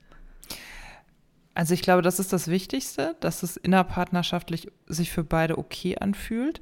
Und ich finde diese was ja häufig auch gerade in feministischen Kreisen gefordert wird, dass du das ähm, darüber in den Diskurs kommst. Da ist ja aber immer offen, was kommt denn dabei raus? Und ich glaube, das ist sehr individuell, zumindest im Moment bei uns. Und was ich eben noch sagen wollte, war, ich finde, die Berechnungsgrundlage ist ja aber immer unterschiedlich. Das ist ja je nach Lebenskonstellation ähm, auch extrem unterschiedlich, was du zugrunde legst. In unseren Fällen ist es doch so, was ist denn das Gehalt unserer Männer? Ist es das abzüglich der ähm, Unterhaltskosten oder sind die Unterhaltskosten nicht abzuziehen? Das ist hier zum ich Beispiel. Ich kann dir das sagen, ja. wenn man vom Staat was bekommen äh, möchte, ist es anders, als wenn der Staat was von Richtig. einem bekommen möchte. Dann, äh, sie machen es immer so, wie es für den Staat besser genau. ist. So viel kann ich verraten. Also bei uns ist das ja auch so, ähm, das volle Bruttogehalt zählt zum Beispiel von beiden, wenn es um die Berechnung des Kindergartenbeitrags geht, weswegen wir genau. Höchstsatz bezahlen in NRW. Äh, und da kannst du nichts abziehen. Auch nicht die äh, vierstellige Unterhaltssumme, die jeden Monat runtergeht. Und also ich merke halt auch, dass ich da, das ist für uns so ein ganz krasser Punkt, an dem wir halt immer wieder auch gelangen. Mein Mann hat halt in der Vergangenheit auch nicht nur schlaue Finanzentscheidungen getroffen, wie ich auch nicht. Aber. Grüße! aber der hat, ähm, der hat halt Unterhalt zu zahlen und er hat eine private Krankenversicherung. Und er argumentiert, ah, die Geschichte, ja, ja, ja. das sind halt zwei große Posten jeden Monat, die gehen runter und erst das sei dann sein Nettogehalt. Und mhm, Genau. Ja, klar, das ist natürlich Geld, was ihm nicht zur Verfügung steht und auch von meinem Gehalt geht ja Krankenversicherung ab und so, aber das sind halt, das finde ich super schwierig zu diskutieren und zu bewerten auch. Und am Ende ist es bei uns so, dass wir beide, also er verdient deutlich mehr, wenn man jetzt das reine Brutto und das reine Netto nimmt. Er hat ja auch die bessere Steuerklasse. Und, trotzdem geben wir monatlich mittlerweile das Gleiche auf unser Haushaltskonto. Das hat zur Folge, dass er deutlich mehr übrig hat und ich deutlich weniger übrig habe, was so als Taschengeld eine Rolle spielen könnte. Ne? Und wir haben uns Ende letzten Jahres zum Beispiel angeguckt, ob wir die Steuerklassen wechseln, haben den Steuerberater das auch durchrechnen lassen, der mir einen Vogel gezeigt hat und gesagt hat, du kannst doch jetzt nicht auf 4,4 gehen. Natürlich habt ihr dann im Monat, also hast du dann mehr, aber ihr habt ja in Summe trotzdem nicht mehr. Also am Ende soll das ja alles gleich rauskommen, das weiß man ja bloß immer nicht so ganz genau, was dann passiert im Jahr. Aber ich hatte da so ein Riesenbedürfnis nach, das muss ähm, angepasster sein. Und ich habe mich jetzt damit abgefunden, dass ich einfach die zweite Ehefrau eines Mannes mit schon ersten Kindern bin und mich von diesem Kacksteuersystem, ich muss es nochmal sagen, benachteiligen lassen muss. Ja, ich glaube auch, da sind wir in einer besonderen Situation, die, ja. Aber es hören hier ja sicherlich auch Menschen äh, zu, denen es ähnlich geht, die sich jetzt abgeholt fühlen, dass das ja. die das auch kennen. Ne? Mich würden mal eure Lösungen interessieren da draußen. Also, weil ich glaube ja, wir kommen auch nur weiter, indem wir darüber sprechen, wie wir das individuell lösen und da Ideen draus entwickeln. Und wenn man sich verortet hat, ich glaube, also wenn man da durch ist, durch diesen Prozess und bei einer Lösung rauskommt, wo beide sagen, damit fühlen wir uns gut und das ähm, Ah ja, nee, vielleicht muss man das, was ich jetzt sagen will, sogar noch voranstellen, weil man dann erst beurteilen kann, ob man sich gut fühlt. Man muss natürlich auch überlegen, welchen Stellenwert hat Geld im Leben. Ne? Also wie wichtig ist das? Ähm, worauf kann man verzichten? Worauf nicht? So, also das ist halt auch noch eine Dimension, um zu gucken, ähm, fühlt sich äh, gut an. Ne? Und wenn man mit weniger zufrieden ist, muss man sich natürlich auch weniger recken, um an Geld zu kommen. Wenn man sagt, nein, es ist mir total wichtig, ähm, ich mache jetzt so plakative Beispiele, irgendwie zweimal den großen Urlaub zu haben oder ähm, weiß ich nicht, äh, noch ein Unternehmen zu gründen und dafür will man jetzt irgendwie Kapital sparen oder so, dann muss man natürlich erstmal ein bisschen Gas geben und gucken, wie man das äh, machen kann. Aber das ist halt auch ein wesentlicher Faktor, ne? Also wo will ich hin und was ist mir wichtig? Ja, plus ähm, das Sicherheitsempfinden ist, glaube ich, auch unterschiedlich. Ne? Also ich habe irgendwann gemerkt, ich hatte, bevor ich schwanger wurde, ich sage das jetzt mal ganz offen, hatte ich, glaube ich, oh, lass mich mal überlegen, ich glaube 7000 Euro auf der hohen Kante. Ja, das muss es ungefähr gewesen sein. Also ich bin nie reich gewesen, aber ich hatte ja auch in Hamburg eine teure Wohnung und ein Mediengehalt. So, und ich war ganz stolz darauf, dass ich das geschafft hatte, so wegzusparen. Und ich kann auch sagen, diese 7000 Euro waren am Ende der Elternzeit nach drei Jahren weg.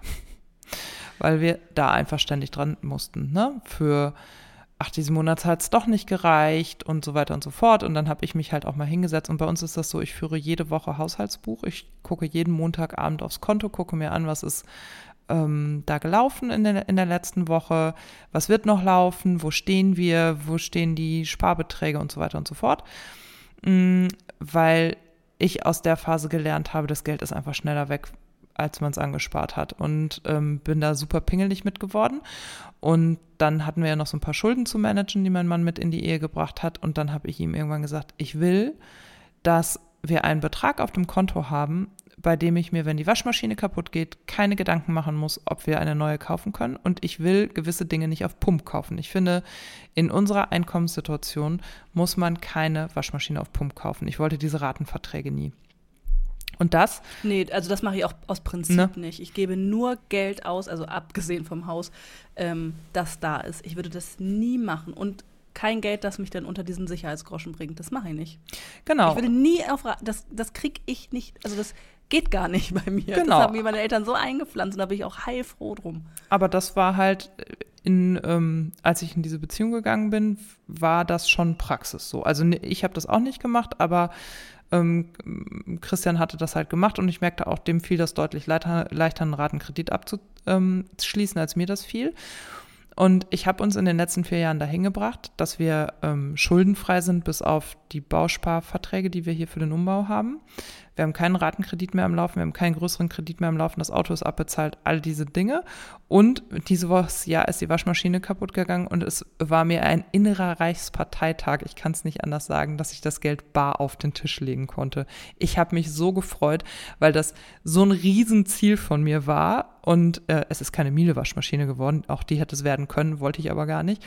Aber einfach 700 Euro zu nehmen und hinlegen zu können, das hat mich echt, äh, das klingt jetzt so ein bisschen bescheuert, aber ich bin da super stolz drauf gewesen, dass ich das alleine hingekriegt habe. So, ne? Bei uns ist ja die Spülmaschine kaputt gegangen diesen Monat oder was, letzten Monat, weiß ich gar nicht mehr. Also wir haben sie vor zwei Wochen oder so bekommen. Ähm, und da war hier dieser dieser Bonus, dieser Kindergeldsbonus kam mir in die mhm. Hände, weil wir haben wie immer halbe halbe gemacht. Und das waren genau diese äh, irgendwie 300 Euro, die da gerade aufs Konto kamen oder so. Das war ganz gut. Also passte doch. Ansonsten finde ich das ja ein ziemlich Witz, aber in dem Fall ähm, hat es genau da äh, in die Kerbe gehauen. Das war ganz lustig. Also nur so am Rande. Mir ist nochmal wichtig, dass wir nochmal betonen, dass das, was wir jetzt gesagt haben, super echt, ja. privilegiert und individuell Ich habe auch gerade gedacht, also mit dieser Ratengeschichte, das ging mir gerade durch den Kopf, dass ich so dachte, oh Gott, aber es gibt Menschen, die müssen anders. diese Raten in Anspruch ja. nehmen, weil es anders nicht geht. Und ich kann mir auch, ähm, ja, ich kam mir auch gerade richtig scheiße vor und habe auch gerade überlegt, oh Gott, wie fange ich denn das denn auf? Das ist halt das Problem, also was heißt das Problem?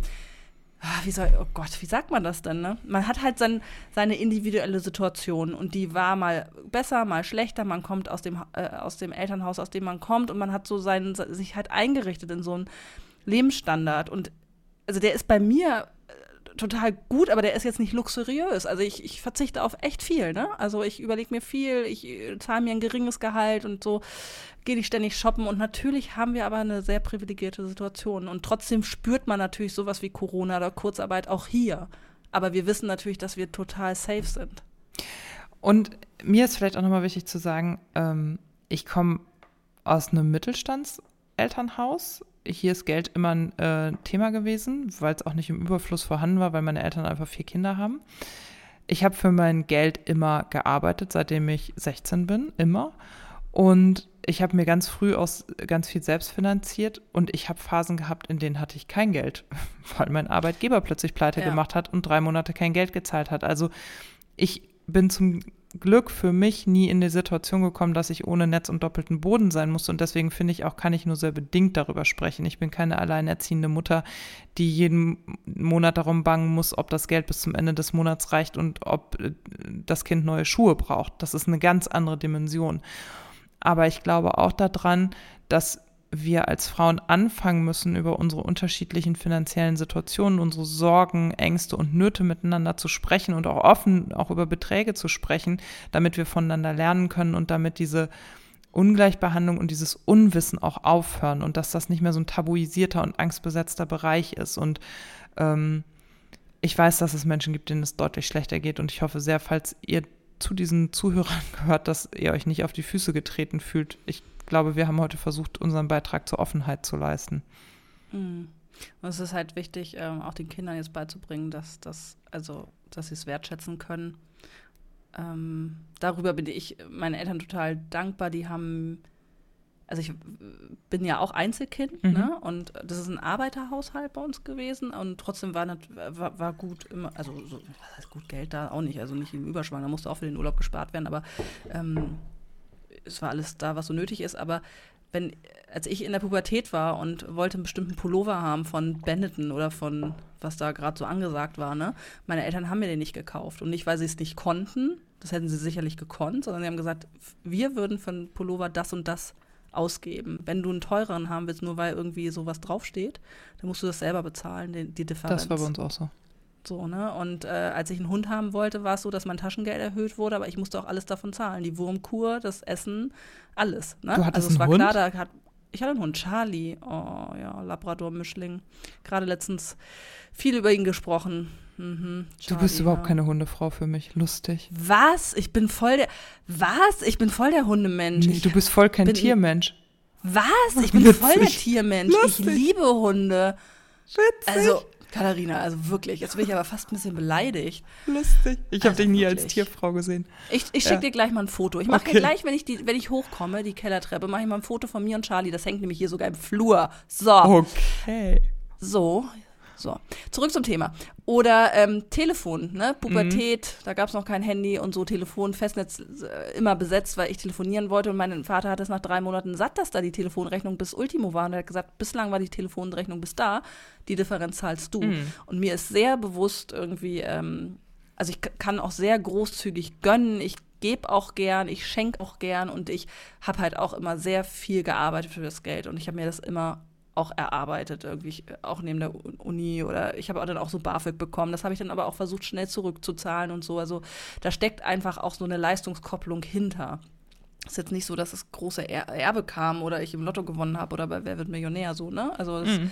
war immer verbunden mit Einsatz und ähm, das ist es auch jetzt noch. Also ich ähm, habe schon bewusst jetzt auch die oder treffe immer wieder bewusst die Entscheidung, wie viel möchte ich arbeiten und was ist mir mehr wert, irgendwie noch ein bisschen mehr Kohle zu haben oder mehr Zeit mit meinem Kind, also zum, jetzt aktuell, ne, aber auch in anderen Zusammenhängen. Und ich habe ganz viel geschuftet, zum Beispiel vor der, in der Schwangerschaft habe ich richtig viel gearbeitet, weil ich wusste, ähm, das Elterngeld hängt davon ja. ab, wie viel ich im Vorjahr hatte, so, ne. Ähm, was soll ich sagen? Ich weiß es nicht, aber ich habe auch ein bisschen Angst, dass jemand jetzt sagt, wir sind irgendwie verwöhnte Schnepfen. Privilegierte Vollpfosten weiße privilegierte Frauen. Da will, davon will ich mich jetzt irgendwie reinwaschen, merke ich so. Aber gut, jeder, also die Leute kennen uns jetzt vielleicht auch schon weichen und gucken hier nicht zum ersten Mal rein. Und ich finde es genau wie du sagst, ne? Also jeder muss in dem Umfeld, in dem er unterwegs ist, mit den Menschen, mit denen er zusammenlebt oder auch nicht oder so, halt gucken, ähm, wo stehe ich finanziell, wie geht's anderen, kann ich darüber, darüber sprechen. Ja. Wie gehst denn du deinem Sohn gegenüber mit Geld um? Kriegt er schon Taschengeld? Ähm, nee, das wollte ich, ja, das ist eine gute Frage. Das, ich glaube, das führe ich mal so ein, irgendwie mit der Schule oder so. Ähm, so ein bisschen sparen versuchen wir ihm schon zu sagen. Also bei meinen Eltern hat er eine Spardose. Da sind die auch immer fleißig dabei, was reinzuwerfen. da ist irgendwie immer gut was drin. Und es bürgert sich jetzt so ein, dass er denkt, oh, ich fahre zu Oma und Opa, ich nehme mir da was raus und kaufe mir ein neues ähm, Lego-Set. Und da ah. müssen wir jetzt mal ein bisschen runterkommen von. Und ähm, letztens wollte er halt auch was kaufen und er hat hier so ein Portemonnaie mit Eisgeld und so. Da hat sich über Ostern, wenn es mal von den anderen Großeltern Zehner gab oder so, irgendwie das eingebürgert, dass wir es da reingeworfen haben. Und da musste er das dann auch selber von bezahlen. Oder als wenn wir ähm, zum zum Freimarkt gegangen sind letztes Jahr oder Osterwiese hier, so Jahrmarkt, dann habe ich das auch aus seinem Portemonnaie genommen, also habe ihm ein bisschen was dazugegeben und gesagt, hier ist noch irgendwie noch 10 Euro von dir und wenn diese 20 Euro jetzt für Eis und einmal Karussell fahren und dies und das weg sind, dann, dann ist auch ist auch Ende. Und ich thematisiere schon auch, dass ähm, wir gerne arbeiten gehen, also auch gerne unsere Arbeit machen, aber das natürlich auch tun, um, um Geld zu verdienen, damit wir in den Urlaub fahren können und so. Also so auf dem Wege. Ich rede schon über Geld und versuche, dass er eben kein verwöhntes Einzelkind mhm. wird. Ne? Also weil, weil ich das auch immer so als Bedrohung sehe, weil er ja, klar, er muss sich nicht viel teilen. Ne? Zahlt ihr schon Tassen, Ta Tassengeld? Tassengeld. Tassengeld ja, in die Tasche? Mm, seit, ja? ähm, seit seinem fünften Geburtstag. Mm. Ah. Ich hatte damals einen Artikel darüber gelesen, äh, wie ähm, finanzielle Bildung bei Kindern funktioniert. Und da Den war hast die. du wahrscheinlich nicht mehr, ne? Dann erzählst du uns jetzt mal, nee, das. Ich überlege auch gerade, das muss, muss in der Zeit oder so gewesen sein.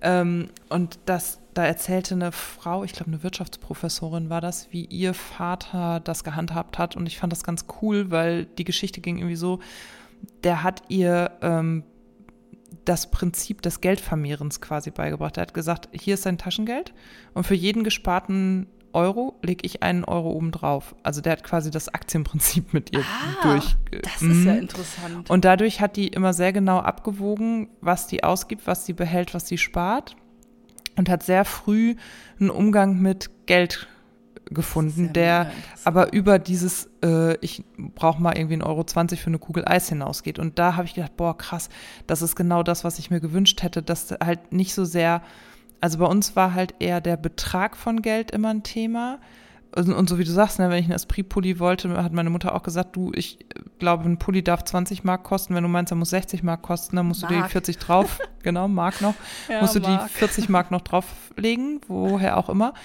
Ähm, und dieses ganze Finanzmarktprinzip, das ist für mich total schwer zu durchdringen, weil ich das nicht gelernt habe. Aber ich, das fand ich so schlau. Und wir machen das jetzt hier halt auch so.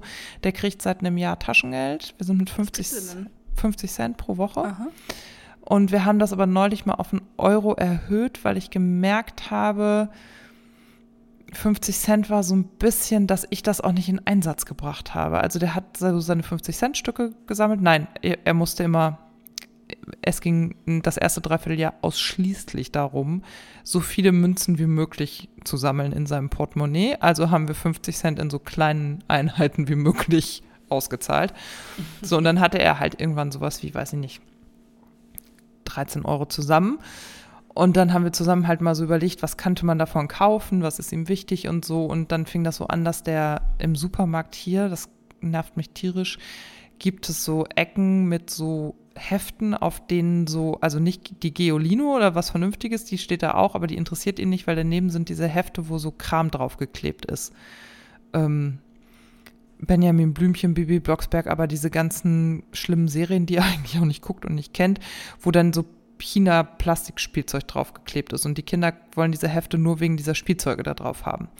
So, und sein Vater, das ist in dem Moment wirklich sein Vater, hat schon seinen ersten beiden Kindern mit Vorliebe diese Hefte gekauft. Und irgendwann kamen die beiden vom Einkaufen mit so einem Schund nach Hause, kostet ein Heft auch 5 Euro. Und ich bin da echt so ein bisschen empfindlich, weil ich immer denke, das muss doch jetzt auch aus ganz vielen anderen Gründen, Nachhaltigkeitsgründen und so nicht sein.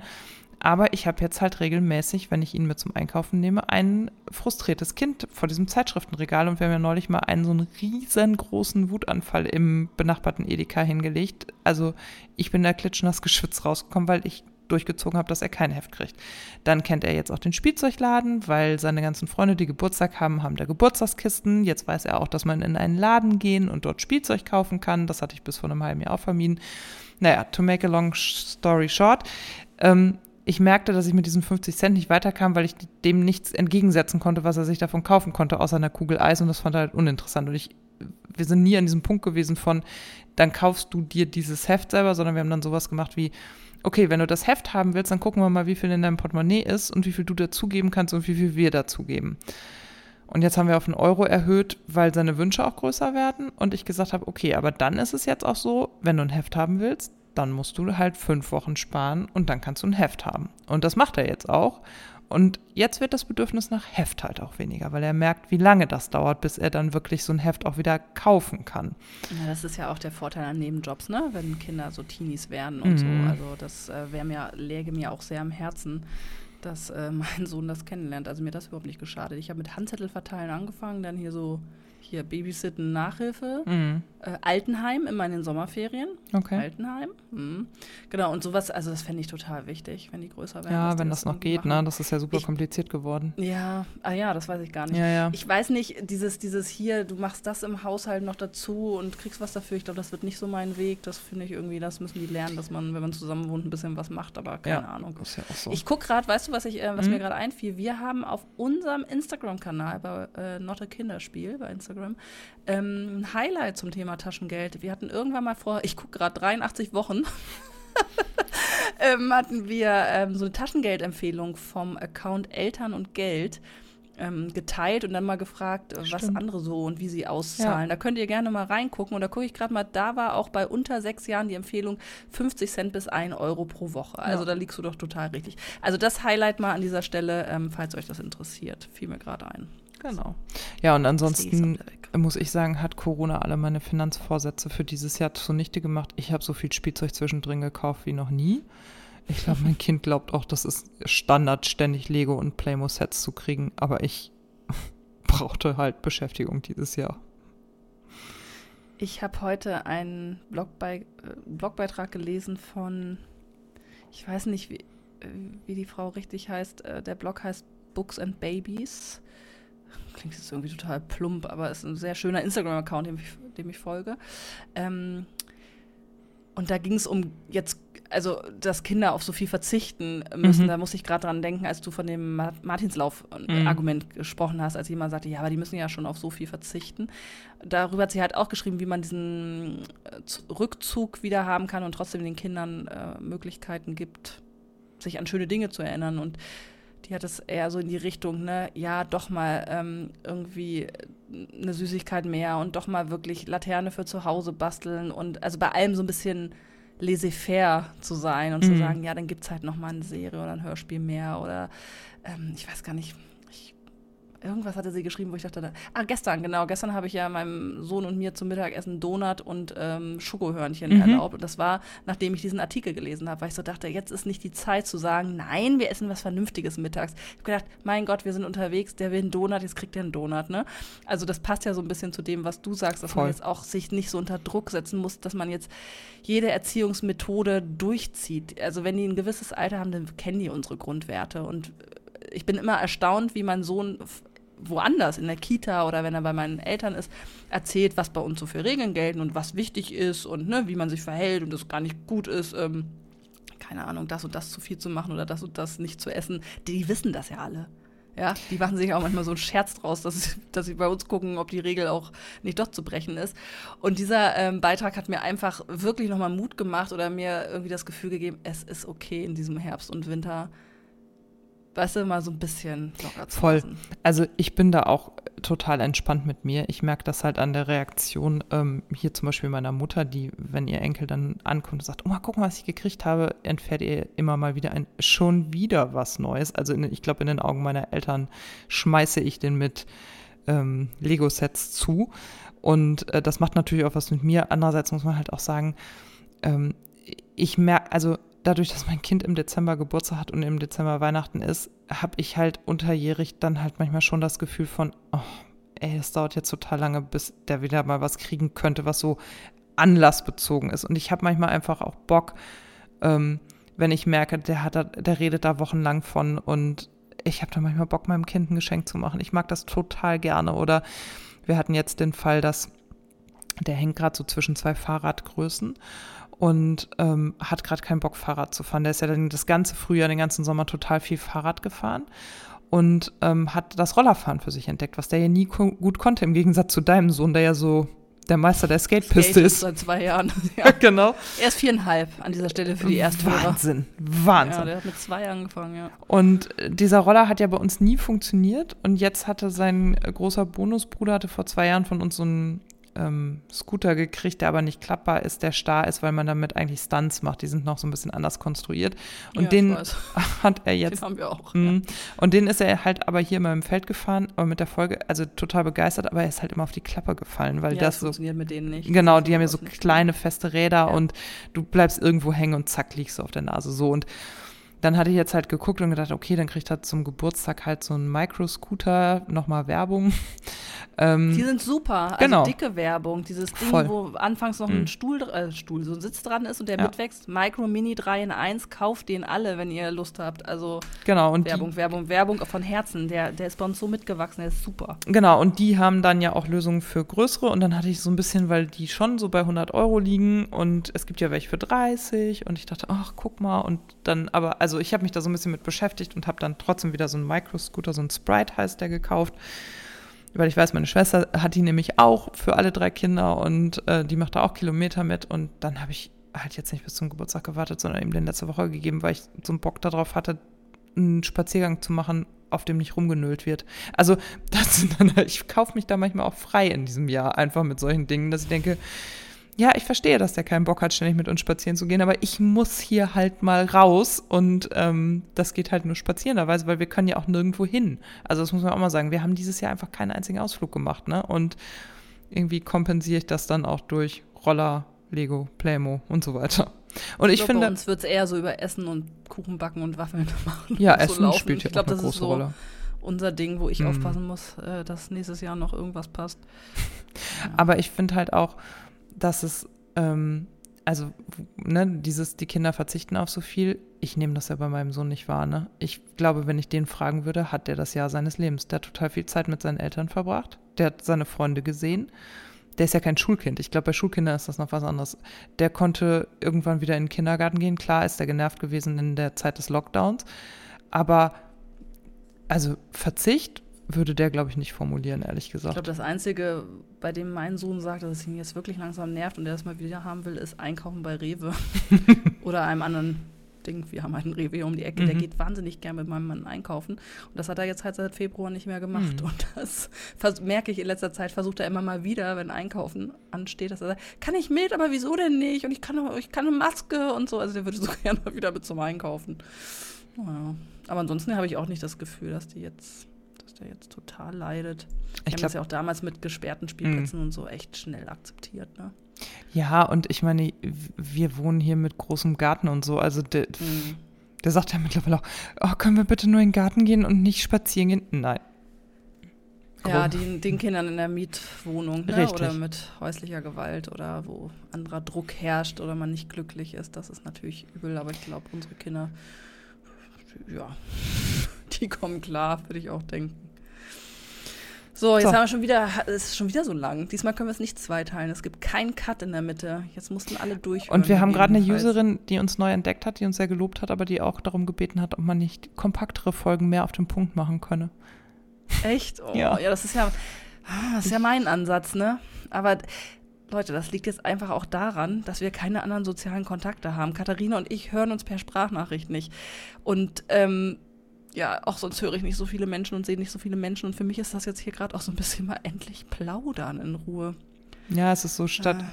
zumal, also wir haben ja letztes Wochenende schon, letztes Mal schon geteasert, dass wir eigentlich so ein Wochenende haben, an dem wir uns sehen. Tja. Eher nicht, ne? Ich habe jetzt auch mal deine Geburtstagsgeschenke verpackt und sie werden sicherlich irgendwann ihre Reise per, per Post zu dir antreten, weil ich, Bedankt. Weil Ähm, ich nicht mehr daran ja, glaube, aber dass wir vielleicht sehen. ja. Ich weiß auch nicht. Also das könnt ihr ja auch mal sagen. Schickt uns doch mal irgendwie eine Nachricht oder so. Wir haben ja am Anfang die ersten Folgen, wenn ihr euch erinnert, die waren immer sehr kompakt irgendwie. Mach mal Mittagspause, kein Bock zu spielen. Ähm, was hatten wir denn noch für Themen? Siehst du, oh Gott, das ist alles schon so lange her.